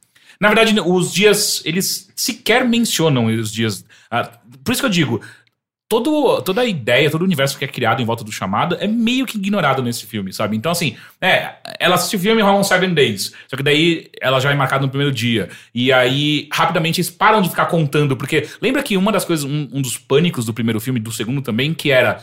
Puta, passou cinco dias. Puta, Exato, é, é um dos pânicos. Nesse- Temos só sete dias pra resolver Exato. isso aqui. Nesse é assim, tipo, sete dias. Ai, meu Deus, eu tenho sete dias. E nunca mais é dito a passagem do dia. É, é, para para de, se- de, de- ser uma corrida contra o tempo. É simplesmente, ah, eu tenho isso agora em mim. E aí eles começam a pesquisar e aí eles fazem pulos lógicos bizarros. Tipo, eles encontram rapidamente qual é a cidade da Samara. Eles desco- descobrem rapidamente que, que ela foi enterrada no lugar. E aí eles vão pra lá, tipo, do dia pra noite, estão na outra cidade Mas já. peraí, é que esse conhecimento a Naomi Watts adquire no primeiro filme. Exato, de e ainda, novo. tipo, se a fita é conhecida, essa outra parte do conhecimento ninguém sabe, não. É, então, é ignorado tudo que foi aprendido no primeiro e no segundo. E é isso que é uma das coisas mais irritantes desse filme. Ele não, porque eu parece ser, na atende- até verdade, um- entenderia se a Naomi Watts nunca tivesse contado pra ninguém, não sei. É, é. É, mas ele parece ser uma, mais uma interpretação do primeiro do que uma continuação. Não, mas é que tá. O que acontece é que daí eles começam a descobrir, por exemplo, eles descobrem quem é o pai. O pai tá vivo. E no primeiro ou no segundo, se não me engano, eles já sabem que tá morto o pai. E aí descobrem que a mãe, na verdade, era uma coroinha e o pai era um padre. Tipo, não tem mais nada a ver com o Coroinha? Mas no Japão é coroinha? Não entendi. É, não é no Japão mais esse filme, né? Ah, mas peraí, mesmo no original era japonesa a Samara, não era? Não. Hum, Não, acho que Não. não. Eles não vão pro Japão? Não. Você tá confundindo com o Grito. Eu tô confundindo com o grito. Que daí é com a Sarah, Sarah Michelle Gellar e ela tá no Que Japão. aí no 2 eles vão justamente pro Japão. Exato, tá? exato. E no primeiro... No primeiro, assim, é que no 2 ela descobre a origem da. da Sim, tá, sim, é, sim. eu tô confundindo. É. Mas, enfim, e aí é, tipo, a, mulher, é a mãe dela, descobrem quem que é a mãe, descobrem quem que é o pai, e aí, tipo, são pessoas diferentes completamente. Eles mal abordam a questão da Samara ter poderes psíquicos, que já é estabelecido no primeiro e no segundo. Eles vão mais pro lado, tipo, ela é ruim. E eu digo, quê? Uhum. Com o quê? E nunca é dito. ela é ruim. É. E aí. de eles, Light. eles mostram quase que o vídeo inteiro, de novo, que todo mundo já conhece.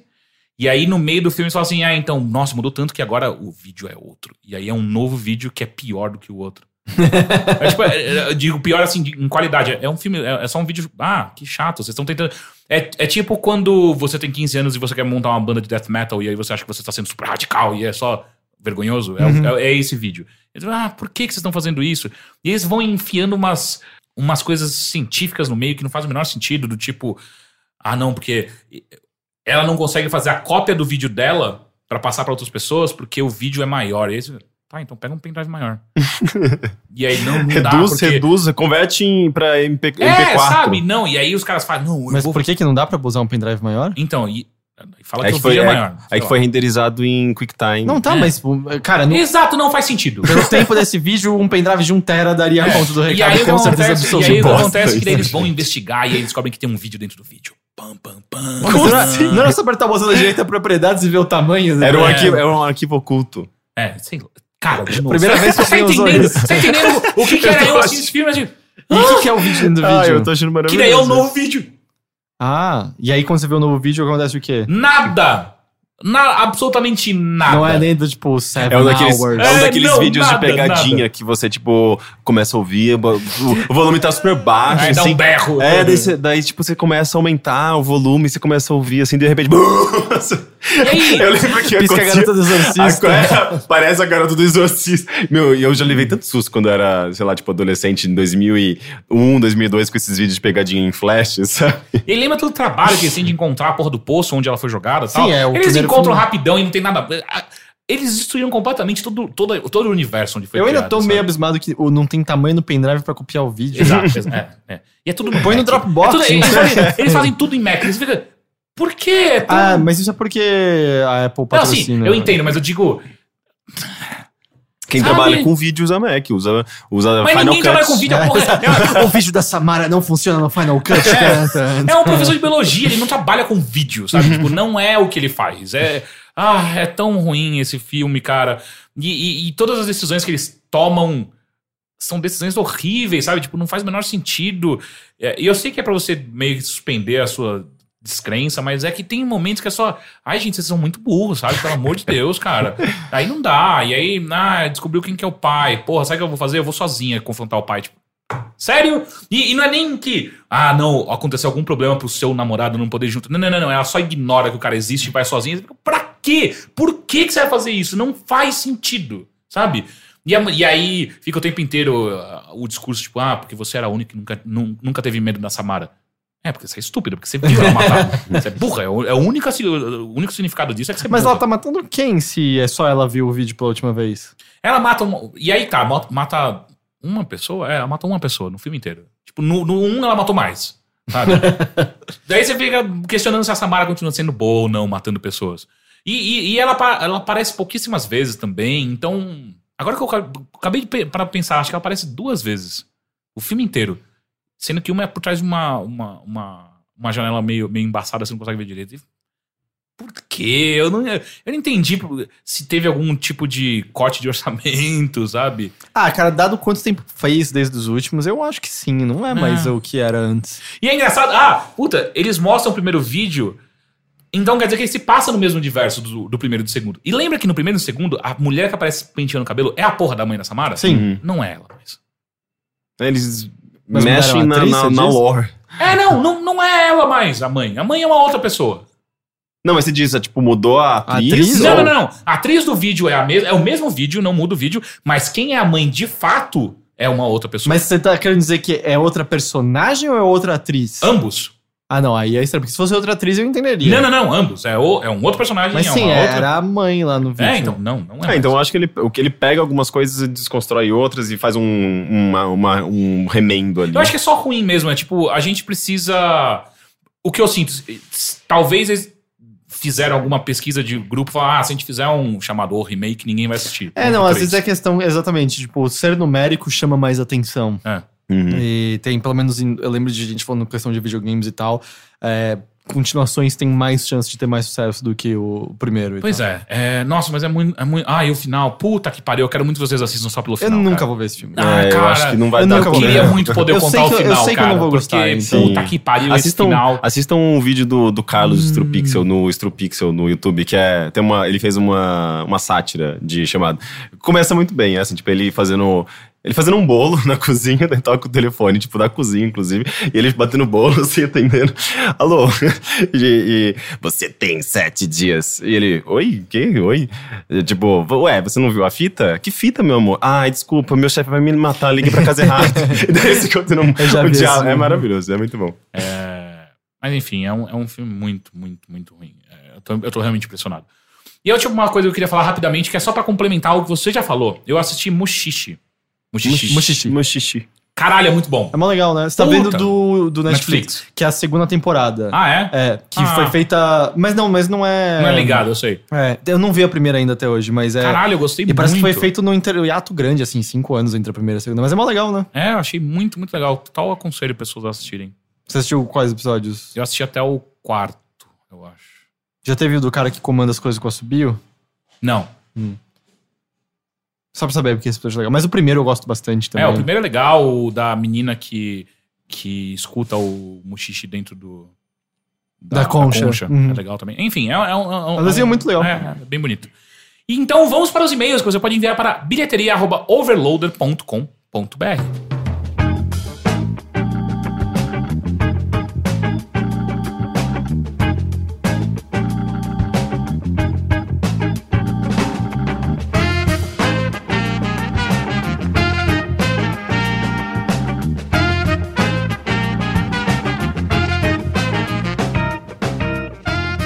vamos para o primeiro e-mail que quem enviou foi Ney Girão. Seguinte, ele tem uma dica para quem mora no Rio de Janeiro. A minha dica para o pessoal é ver o show da Forza Bruta, que está em cartaz no Rio. É algo surreal, um show interativo onde o palco é praticamente 360 graus. Vocês já foram em algum show desse tipo? Grande abraço para vocês. Eu acho que eles vieram já aqui pro Brasil em 2007, 2008, não vieram? Eles são argentinos, não é? Oh, Força Bruta. Força Bruta. Eu acho que eu assisti sim. é, e era um lance com os cabos, eles faziam tipo umas performances, é, tipo, correndo por uma parede, e tinha essa coisa de interação entre dois performers, em- em- meio que tipo, utilizando a gravidade e paredes e sus- plataformas. Era meio loucão, assim. É, é legal, eu gosto desse tipo de performance. Eu nunca vi nada 360 graus. Mas é, é- esse especificamente eu não sei se eles fizeram. Eu não entendi exatamente o que ele quis dizer com 360 graus. Quer dizer que é ao redor completamente, né? É, é, é, é, talvez. Tipo, pelo que eu entendi. Agora eu tô na dúvida. É a plateia no meio e o show em volta? Ou a plateia em volta e o show no meio? É, então. Porque o que eu via, o pessoal ficava embaixo e, e, a, e a ação acontecia em cima, sabe? Tipo, no, no ar, assim. Porque eu tava É, imaginando a plateia no pendurados. meio e o show acontecendo totalmente ao redor. Tinha até, tinha até uma, uma hora que tinha um cara que descia pelado, pegava uma garota e levantava a garota no, no alto.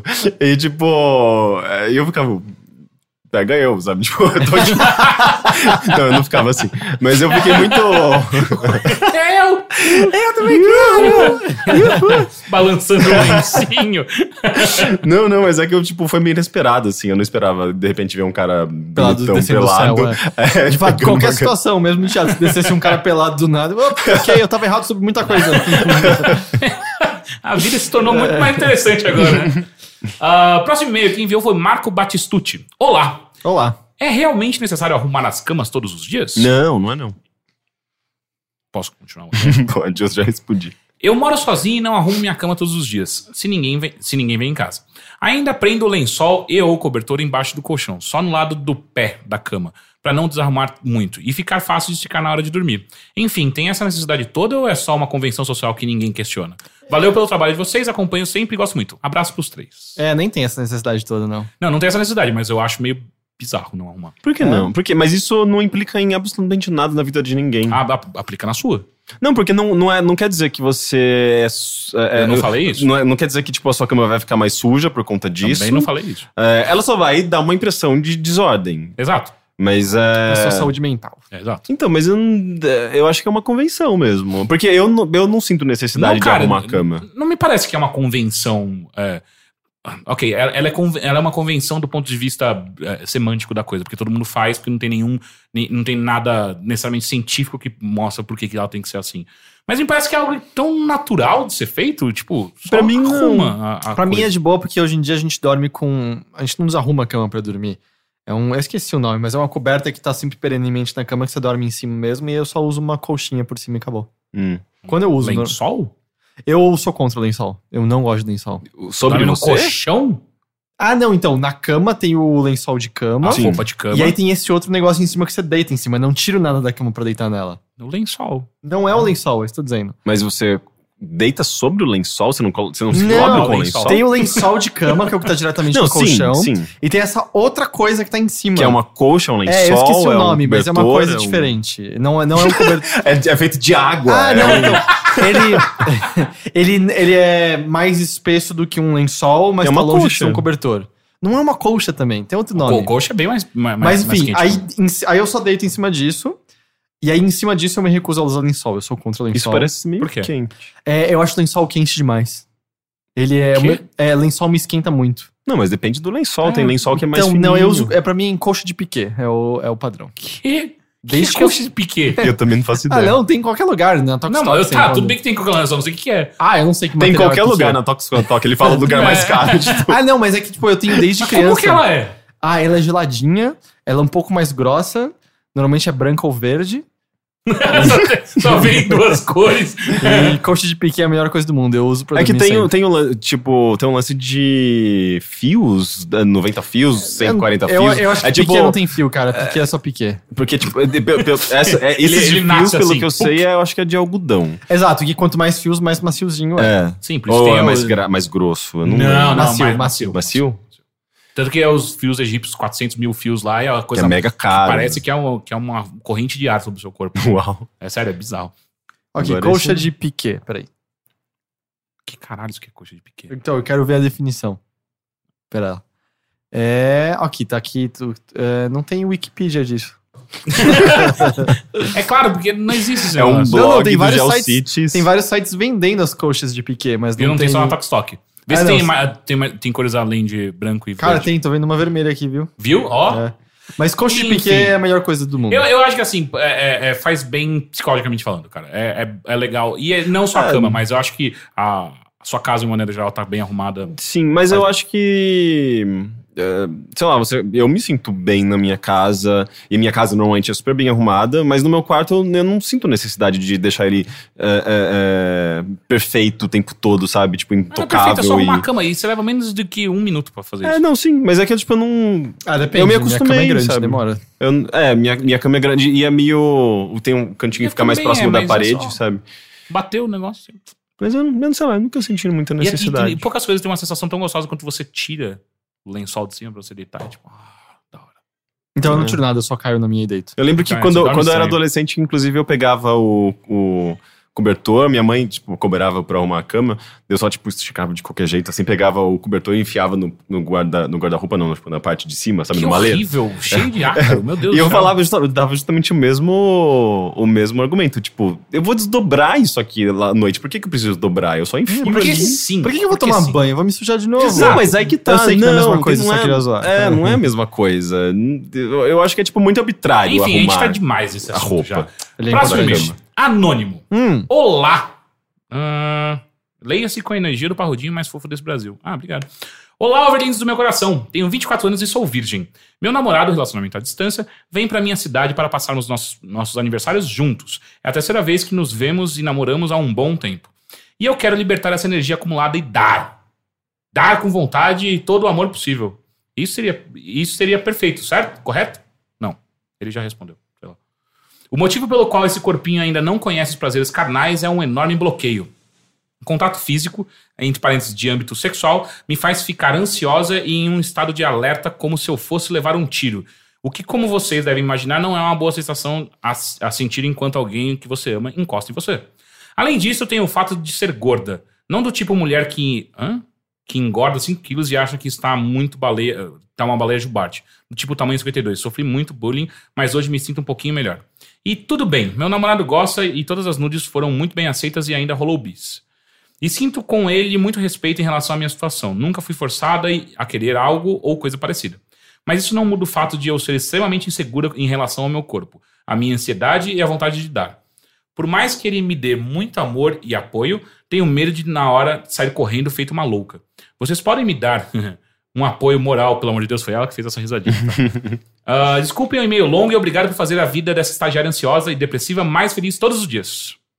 Hum. É. é porque, tipo, isso é curioso, né? Ela fala que ela se sente confortável com o namorado, que ela, ela, ela, ela percebe que o namorado gosta do corpo dela do jeito que ela é, e isso dá uma, um um boost, né? Tipo, É. dá uma motivação e, tipo, uma. faz com que você se sinta mais confortável. Mas ainda assim ela tem essas travas. Mas é, porque eu sinto que no fim das contas, não importa o quanto outras pessoas elogiam, se você não gosta de como Uhum. você tá, não adianta que ninguém elogie, assim. É, eu não sei, me parece assim, se a ansiedade é nesse nível que pode fazer, não sei se literalmente, mas fazer você co- sair correndo, talvez seja o momento de procurar um, um- psiquiatra que talvez receite um acompanhamento médico ou simplesmente a conversa com ele seja suficiente.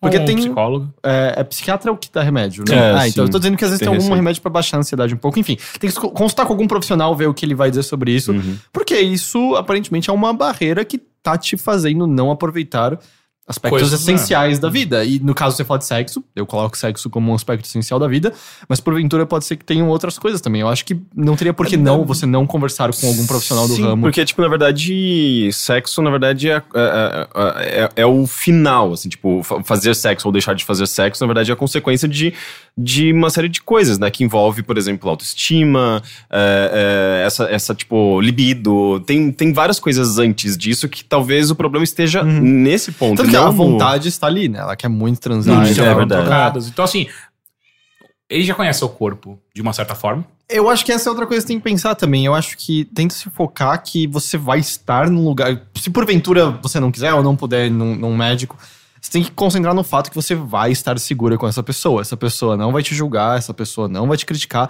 Essa pessoa talvez esteja tão nervosa quanto você. Uhum. É, e eu acho que o passo é que você tem que não ser tão autoconsciente. Tanto que a autoconsciência é o que você não quer durante o sexo. É, não, o sexo é aquele Sim. momento em que você tem que pensar no menos possível e só sentir, sabe? Eu sei que, é, é- é até um meme, né? Eu sei que até sou, sou a comparação sou meio cômica, mas pensa assim, quando você era, sei lá, criança, tava brincando de polícia ladrão contra as crianças, você não tava consciente do ato da brincadeira o tempo todo, você só tava brincando. Seu objetivo era pegar aquelas pessoas ou fugir daquelas pessoas. Uhum. Acho que você tem que encarar meio que da mesma maneira, do tipo, para de pensar o que você vai estar fazendo quando transar, sabe? Uhum. Ninguém fica consciente de agora irei levantar a perna aqui, agora irei colocar a boca. Não, você só, só vai acontecendo. De alguma maneira só vai acontecendo. Uhum. E aí, se E- você se sente confortável com, com o seu parceiro, isso vai ser meio que natural, eu Uhum. acho. E eu acho que também, assim, é, justamente concentrar no fato que você vai estar num lugar seguro e às vezes não, não precisam, tipo, se encontrarem e de repente eles arrancarem toda a roupa. Então vai na calma, senta, se pega durante um tempo, troca em carícias antes e vai indo devagar em direção ao negócio, talvez isso ajude também. Coloca a Xuxa pra tocar. libera geral, libera geral, libera geral. Esse era Então, literalmente o outro conselho que eu ia dar. Que coisa, que coincidência. O né? que eu fico pensando é que às vezes vai que ela vai transar e ela pensa nisso no meio. Ah, eu cantando ajudar. libera geral pra ela. Só É, não vai começar vai a acontecer. rir disso quando ele tirar a cueca, porque. Porque É, não faça isso. Não tem autoestima que, se, Não que tem. segure que- alguém rir Pior que isso você é muito tira. comum, né? Tipo, de você, sei lá, na hora do sexo você pensar em alguma coisa e. Isso não é Não comum. é não, Cara, pra, cara. Mim, pra mim às vezes acontece. Não de, não de pensar. Sei lá, às vezes vem algum, alguma lembrança de alguma coisa, ou de, ou de coisas do cotidiano, sei lá, vem algum, alguma informação na minha cabeça e eu preciso me livrar daquilo pra continuar no sexo. eu não sei, isso não acontece isso Não, com isso não vocês? aconteceu comigo. Tipo, sua mente Eu- fica limpa o tempo todo durante, durante o sexo? Não, ela fica bem suja, na verdade. Não, sim, tipo, porque você tá concentrado naquilo, mas, sei lá, às vezes isso acontece comigo. Tipo, tô lá no boquete e. Ah! É, tipo, ó, apareceu. Pensei em apareceu- comprar pão? É, é isso? veio coisa. Ah, eu preciso comprar pão, sabe? Não, não. Aí você para. Peraí, deixa eu anotar uma coisa rapidinho pra não esquecer Já depois. aconteceu comigo. Daí eu é. preciso, tipo. Opa, tipo, Mas o que, que você volta faz? pro. Como- qual é. Nada, eu, eu só eu limpo minha mente, sabe? Mas às vezes acontece. E, tipo, Isso não, não sei. aconteceu é- comigo. Eu Eu acho te- engraçado porque você Eu tenho, eu tenho um que- sério problema de, de, de, de atenção em geral, né? Parece que você- então, talvez você- você isso, viu uma- reflita no sexo Você vive também. uma experiência quase zen, né? Porque o- quando você tá meditando, pensamentos vêm, você tem que aprender a simplesmente deixar eles ir embora. É, E sim. você É. faz isso enquanto você tá Aceite o pensamento e vai embora. então. É, é, é. Mas é, existe uma coisa assim, especialmente quando, sei lá, quando você já tá com uma pessoa há um tempo e os dois estão em sintonia, tem uma coisa meio meditativa no sexo, às vezes, eu sinto. Hum, Sabe? Eu, eu sinto. eu sei que eu consigo. Especialmente se, é, é, especialmente se é tipo Quando você a conhece muito bem segunda a transada da noite, em que os dois já estão mais relaxados, eu sinto que existe uma coisa meio. é, Eu acho que é uma hora que você mais se entrega e não pensa. É eu acho que varia muito de casal pra casal, Hum. porque eu Ah. não, nunca vi um padrão assim, tipo, nos meus. É. na minha vida. A outra coisa que eu queria falar é que ela, a- a- o e-mail é aberto, né? Com tenho 24 anos e sou virgem. Eu imagino que isso também seja um ponto de encanação na sua Uhum. cabeça. Ou eu aposto que se as pessoas não tivessem vergonha, você ia descobrir muito mais pessoas com que supostamente a idade avançada que são virgens. O que nem é. Você tem 24 anos, você vai ter muito tempo Teve pra um, transar por muito exemplo, ainda. Steve Carell foi um virgem de 40, 40 anos. anos. É, aquilo é, é biografia dele, Sim, né? sim, É, sim. E ele tá bem. Ele também, também. Hã? É, mas não, seriamente, não quer dizer porra nenhuma, sabe? Não, não, você não precisa encanar com isso. Eu não sei, assim, pensa, pensa que todas as, todas as estrelas estão alinhadas. É alguém que você gosta, é alguém que sabe que te- você sabe que te respeita, é alguém que sabe que respeita seu corpo, que, que quer você. Só rel- relaxa. Relaxa e gosta. Se não, não encaixa. Ela- É... Desculpa, eu tô musical. É, eu percebi. Acho que só relaxa, sabe? É, tenta não ficar é, pensando sobre esse assunto. Eu sei que é muito mais fácil falar do, do que executar, mas você não tem com o que se preocupar. Pensa que é só uma diversão. É só isso. Você não tem nada a provar a ninguém. É, é só pra se divertir. Mas eu acho que se o problema persistir, eu acho que é sempre bom buscar a ajuda de um psicólogo Uhum. ou um psiquiatra se, se for de fato um, problema de ansiedade, é, uma, uma, uma coisa química, sabe? Sim. É, porque tem ansiedades que são Sim. simplesmente muito fortes pra alguém lidar sozinho. Uhum. Enfim, boa sorte. Ah, segundo anônimo de hoje, tenho 30 anos e sou de São Paulo. Hum, Sempre tive uma característica que achava positiva, mas que tem trazido problemas no meu relacionamento atual. Diferente da maioria dos homens, desde novo percebi que precisava de tempo e mais estímulo para chegar ao orgasmo. A gente tá meio Jair Bauer hoje, né? é que Ah, eu adoro. Não, que pra o mim lance é, é- é a Babi, na verdade. é que o lance é que praticamente não tem e-mail pra bilheteria. E aí, é, os, tipo, os novos tinham dois sobre sexo. Aí Ok. foram Mas, esses são os melhores. Mas e-mails. mandem bilheteria.overloader.com.br. Em vários relacionamentos isso foi bom. Primeiro, ah, primeiro porque dava tempo para minhas parceiras chegarem ao clímax. Segundo que para me estimular, tento fazer tudo mais interessante. Gosto de variar, fetiches, preliminares, brinquedos, etc. E tudo isso também as estimulava. Porém, a vida está aí para nos ferrar, não é mesmo? Minha atual namorada é o extremo oposto. Diferente da maioria das mulheres, para ela é muito rápido. E depois de fazê-lo algumas vezes, ela fica me esperando. Ela parece aproveitar bastante esses momentos, só que principalmente no início do nosso namoro, não conseguia me entender. Como um homem demora mais que uma mulher? E ficava frustrada. Até hoje não compreende totalmente, porém se esforçou para aceitar. Eu, em contrapartida, tento demorar o mínimo possível. Só que isso não é matemática e ultimamente tenho levado um pouco mais de tempo. Então a frustração voltou com força e ela acha que não está mais me satisfazendo. Interrompe tudo, fica chateada, sem possibilidade de retornar, eh, retornar depois e sem que eu finalize. E aí começa a discussão. Já tentei abordar o assunto de várias maneiras. A explicação lógica e racional, eh, lógica e racional, a tranquilizadora, ficar puto. Entendo que ela se segurar não é uma boa opção, pois isso a faz perder o momento. Compreendo também que no começo é legal, mas deve cansar ficar ali esperando depois de um certo tempo. Até por isso já propus pararmos um pouco e re- recomeçarmos depois. Ir com calma e pegar ritmo de novo, fazer brincadeiras, etc. Argumentei que seria uma oportunidade de ter mais orgasmos e tals, mas ela ficou meio mais ofendida, como se isso confirmasse a minha insatisfação. Não, não consigo entender a lógica. O que fariam numa situação dessas? Como conversar? Como, como conversariam? Vejam bem, nós nos amamos muito. A maior parte das vezes o sexo é ótimo. Amor e sexo é foda. Só que às vezes algo que parece tão bobo vira uma mistura de discussão, choro e frustração e me parece tão desnecessário. Gostaria de ouvi suas, ou- ouvir suas opiniões, sempre me fazem ah, pensar e, e me fazem pensar e quem sabe pode levar meu raciocínio para outras direções. PS. Não tenho nenhum problema fisiológico ou psicológico. Já fiz os acompanha- ac- acompanhamentos necessários e sou normal. Simplesmente me aceitei como sou. PS2. Quando falo em demora, não são horas a fio. Tento não demorar e levo de 15 a 30 minutos, bem dentro da média. Mas num dia ruim, entre aspas, é de 45, 45 minutos para mais, sem contar preliminares. Já estou prevendo piadas de como eu fico com o relógio cronometrando tudo, mas como a coisa se tornou um problema, comecei a prestar atenção no tempo. Admito que isso pode virar um problema e me deixar encanado piorando tudo. A impressão que dá é que ela tá ficando encanada como se ela não estivesse sendo capaz O de dar o né? prazer que ele precisa. É, porque na isso? verdade é, rola, eu imagino que rola uma frustração do lado dela, né? Porque a, a- de certa forma o orgasmo tá, sim- simboliza meio que essa plenitude do sexo, né? E se ela chega ao orgasmo e ele não, e ela meio que acaba, digamos, tendo que prolongar aquilo, digamos, e. e, é, é meio que o sexo pra ela acaba e ela, tipo, tenta ajudar ele num- num- num- nesse processo.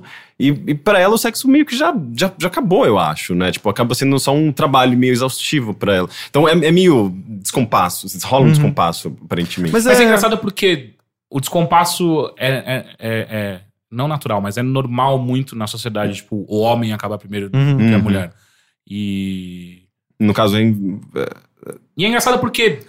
Eu Acho que daí, obviamente, tem tons culturais, tipo, ah, a mulher foi feita pra aceitar esse tipo de coisa, então é completamente normatizado que assim que o cara goza, beleza acabar e a mulher não gozar nunca. E é, sério?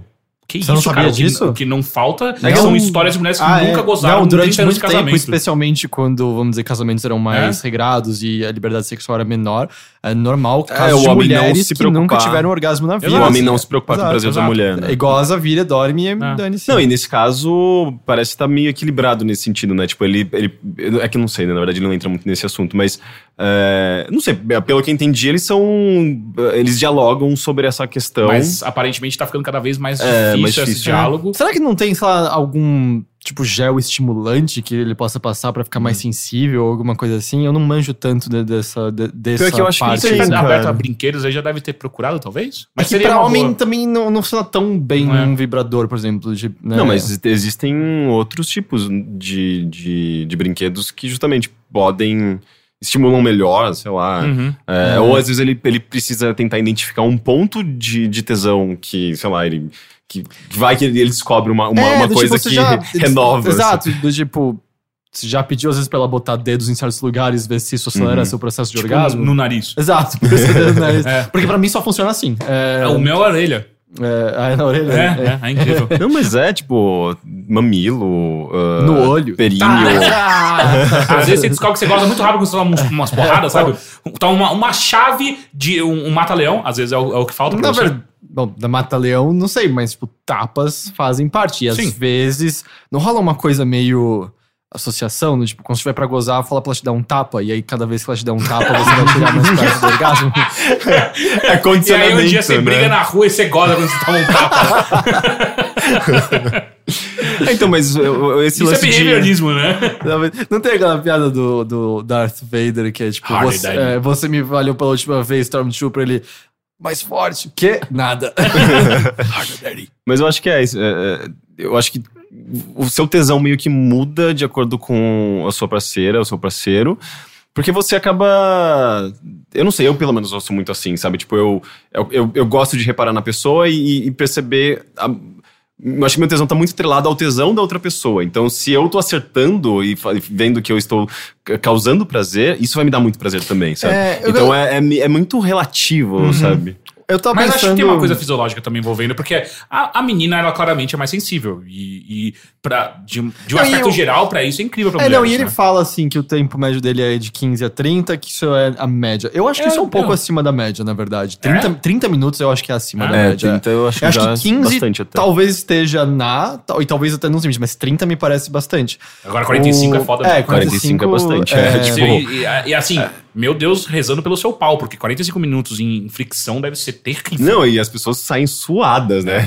Molhadas. E então, assim, seu tempo talvez esteja um pouco acima da média. Eu, eu não sei, eu não tenho esses dados, mas eu não sei se você já fez isso. Senta e faz a pesquisa, veja qual é o tempo médio. Às vezes, mesmo que o seu esteja acima, você talvez encontre algum artigo mostrando que é normal que alguns homens têm, assim como Uhum. tem homens que têm ejaculação precoce, alguns Sim. têm ejaculação tardia, e talvez você encontre um artigo científico que mostre que não tem nada a ver com, sei lá, falta de tesão pela parceira. E não sei, não tem coisas que talvez você possa fazer, tipo, sei lá, se masturba um pouco antes pra, sei lá, te colocar já meio caminho andado até lá e alguma coisa assim, sabe? Uhum. Eu não sei. Sei. Eu, eu não, eu não É, sei. eu, eu acho que. Ah, chega em casa e tá batendo a poeira. Não, só tô agilizando aqui processo. porque Você sabe como é que eu sou, né? Querida, você saiu do trabalho? Saí agora, tá? Eu vou começar aqui rapidão. A gente, a, gente, vai- a gente vai conversando. É que eu não sei, tem, tem outras questões também que podem eh, estar ligadas a isso. Eu não sei, tipo, eh, eu não sei se você consome pornografia, se, se às vezes você tá muito atrelado a coisas eh, muito visuais e o sexo em si, tipo, é diferente de pornografia. Mas, assim, uma coisa você, ele- você ele- tem que se focar em sentidos, Sim, né? mas ele, ele já citou que ele já foi procurar isso. Inclusive, ele já fez testes com. Ele, ele fala de, de psicólogos e por aí vai. Aparentemente tá tudo normal. É, sim. Então não me parece que é algo assim. Às vezes é, é isso, tipo, ele demora. Uhum. Acontece. Eu acho que é muito mais.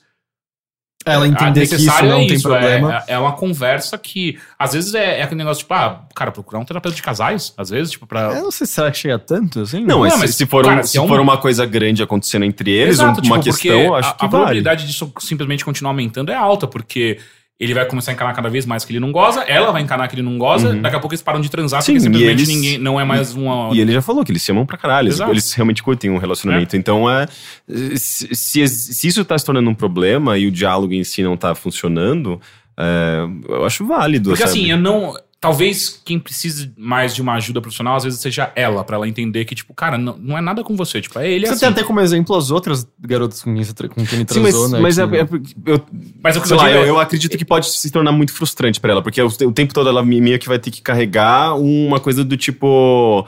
é, ah, agora é o momento que eu vou me esforçar pra fazer aquele, com que ele goze, sabe? Tipo, acho que pode se tornar um, um- meio Assim, que um fardo pra ela Por isso também. que eu tô falando que, que ela precisa entender também, né? Ela precisa sacar. Sim. Que, tipo, demora. E aí, o que vocês vão fazer com essa informação, assim que sacar, é, é, um, é um segundo passo. Uhum. Que aí eu concordo, sabe? Tipo, às vezes é. Você já tá acostumado com brinquedos e por aí vai. Às vezes tem que expandir isso e é pra, pra agilizar o processo, sabe?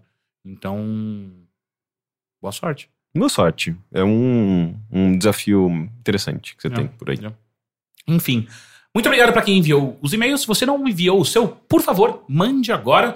Ah, Agora, É, como você pode perceber, a gente manja muito de tudo que a gente fala aqui. se você tá Então, dirigindo, para e manda agora. Manda, manda, manda um WhatsApp. Se você tá transando com alguém, para e Para. manda agora. Para. Cronometra. e tá manda. amamentando seu filho, larga ele e manda agora. É. E- inclusive é bom, fo- reforça o caráter, sabia? Você Largar tira ele de mamar agora, deixa ele sozinho, Uhum. quando você manda um e-mail, tipo, Uhum. ele vai ficar de boaça, vai Sim. crescer bem. Enfim, muito obrigado pela, pela hospitalidade do Matheus com, a nossa, com o nosso novo estúdio. Gosto muito, gostei muito daqui. Dos gatos novos também. Sim, muito Eu decorativo. digo vocês dois. É, eu tô Ah. me sentindo meio que um gato novo. Enfim, gente, até semana que vem. Tá bom, então, tchau. Tchau. Tchau! Fala pessoal, beleza? Hora de mais uma vitrolinha do Teteu. Semana passada não teve porque o Rick falou de Jamiroquai e foi isso que a gente usou de música do final. Mas agora voltamos. E é o seguinte, eu quero falar aqui de samba. Mas não seja aquela pessoa chata que fala: "Ai, eu não gosto de samba, mimimi, não gosto de música brasileira, mimimi". Não seja essa pessoa, não é legal.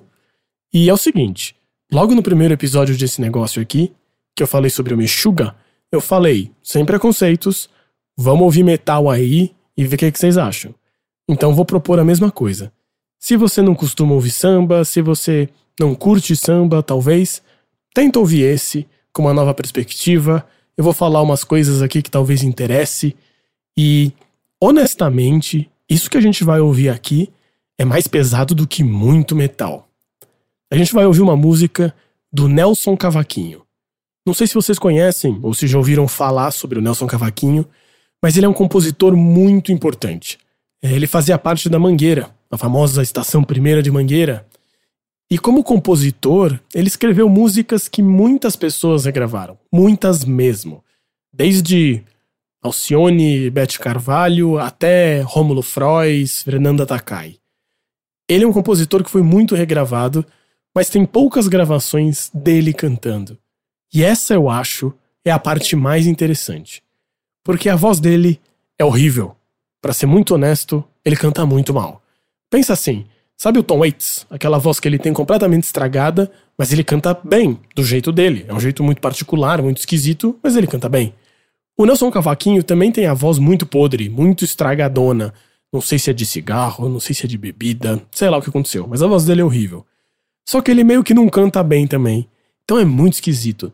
Mas para mim, essa é a parte mais importante. É muito diferente ouvir uma música dele sendo interpretada por uma cantora que tem uma voz linda, toda bonita, ou sendo cantada por ele, uma pessoa já velha, com a voz horrível. E eu enfatizo esse fato dele ser velho quando gravou esses discos, porque isso também é muito importante. E essa é a parte fundamental para falar do Nelson Cavaquinho. Ele era um cara que praticamente só falava de morte. Todas as músicas dele parece que mesmo quando ele tá tentando ser feliz, que é muito raro, aliás, a maioria das músicas dele são extremamente deprimentes e claramente sobre morte. Mas mesmo quando ele tá fazendo alguma coisa que tem cara de feliz, de alguma forma tem um fundo de tristeza, tem um fundo de morte em algum lugar. Vou dar um exemplo. Uma das músicas mais famosas dele é Folhas Secas, que é uma música sobre a Mangueira. E é uma música feliz, falando da escola, da estação primeira de Mangueira e como é um lugar importante para ele. Mas a letra é assim: Quando eu piso em folhas secas, caídas de uma mangueira, penso na minha escola e nos poetas da minha estação primeira. É curioso ele falar isso, de falar de folhas secas. Ele não tá falando dele pensando na mangueira viva. Ele tá pensando nas folhas secas que morreram da mangueira. Pode ser que eu esteja exagerando, mas se vocês ouvirem as outras músicas dele, vocês vão entender que sempre tem esse tipo de coisa. Em uma outra música, que ele também tá falando sobre a mangueira, ele canta o seguinte: Vivo tranquilo em mangueira porque sei que alguém há de chorar quando eu morrer. Olha isso. Ele tá tranquilo ao pensar o que vai acontecer depois que ele morrer. E é difícil escolher exemplos para mostrar como a morte é tratada na música do Nelson Cavaquinho, porque qualquer música dele é um exemplo disso. Mas eu vou citar mais uma aqui em que esse assunto de o que vai acontecer depois que ele morrer é o tema central, que é uma música que provavelmente é a minha favorita, que não é o que a gente vai ouvir aqui, eu já explico por quê, que se chama Quando Eu Me Chamar Saudade. Logo no título já tá dizendo isso, né? Tá falando sobre depois que ele morrer. E a música começa assim: Sei que amanhã, quando eu morrer, os meus amigos vão dizer que eu tinha um bom coração. Alguns até hão de chorar e querer me homenagear fazendo de ouro um violão. Mas depois que o tempo passar, sei que ninguém vai se lembrar que eu fui embora. Por isso é que eu penso assim: se alguém quiser fazer por mim, que faça agora. Olha que letra pesada. Porque, em primeiro lugar, a última palavra do primeiro verso já é morrer. Sei que amanhã é quando eu morrer.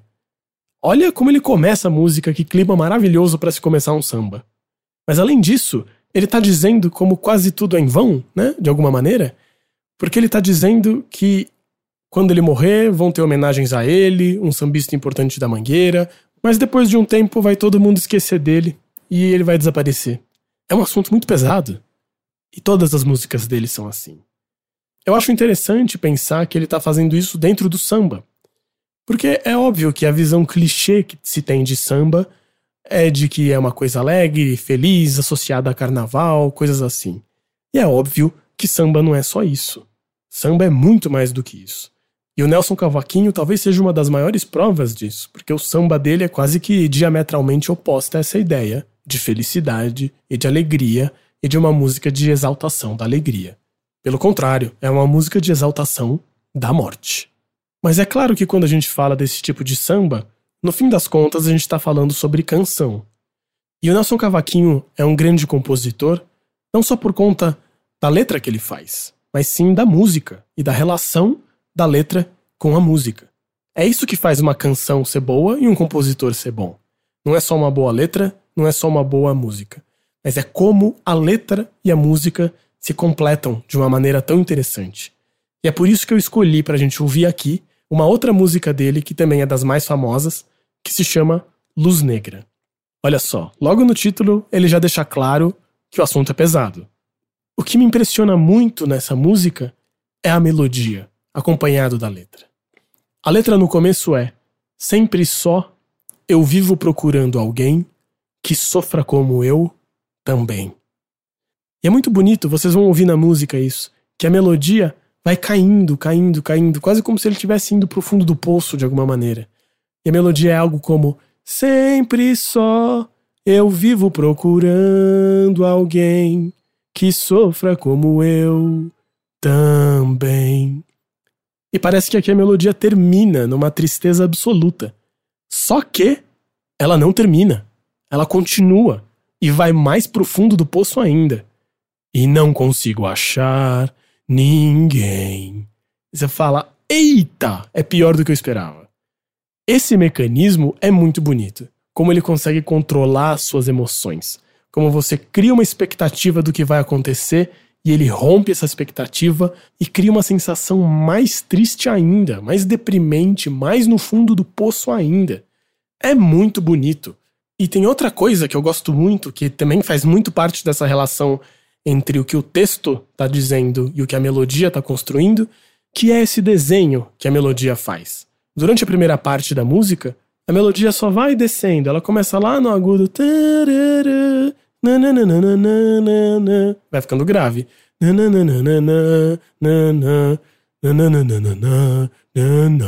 E ela vai até lá embaixo. Ela começa bem no agudo e desce, desce, desce, desce, desce, desce, desce. Que também, como eu disse, é um pouco essa imagem de indo ao fim do poço. Na segunda parte da música, ele faz exatamente o contrário. A música começa a subir.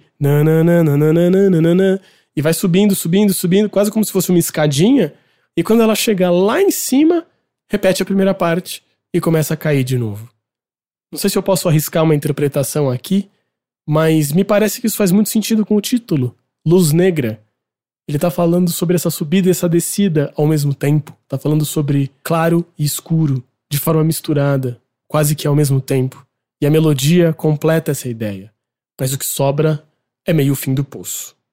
Então espero que vocês gostem. Essa é uma das músicas, sem dúvida, mais bonitas que já foram feitas no Brasil, do Nelson Cavaquinho, Luz Negra.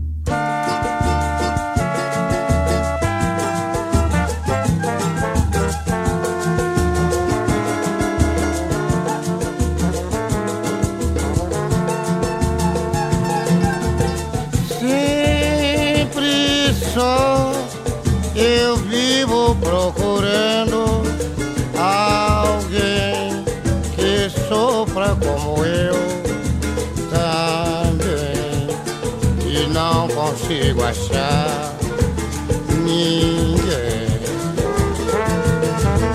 Sempre só e a vida vai seguindo assim.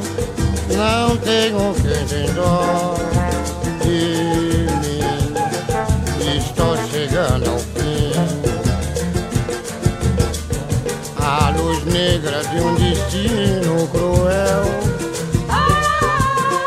ilumina o teatro cor onde estou desempenhando o papel de palhaço do amor.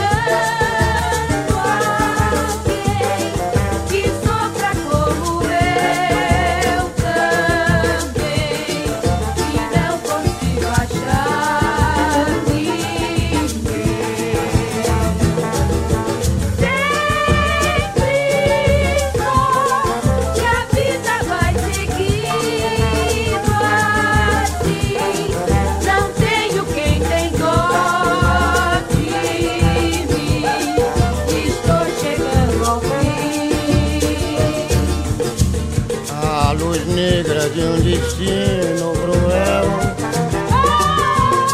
Ilumina o teatro sem cor, onde estou desempenhando o papel de palhaço do amor.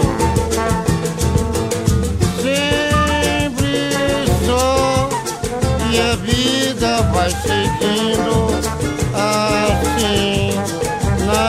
tengo que perdón.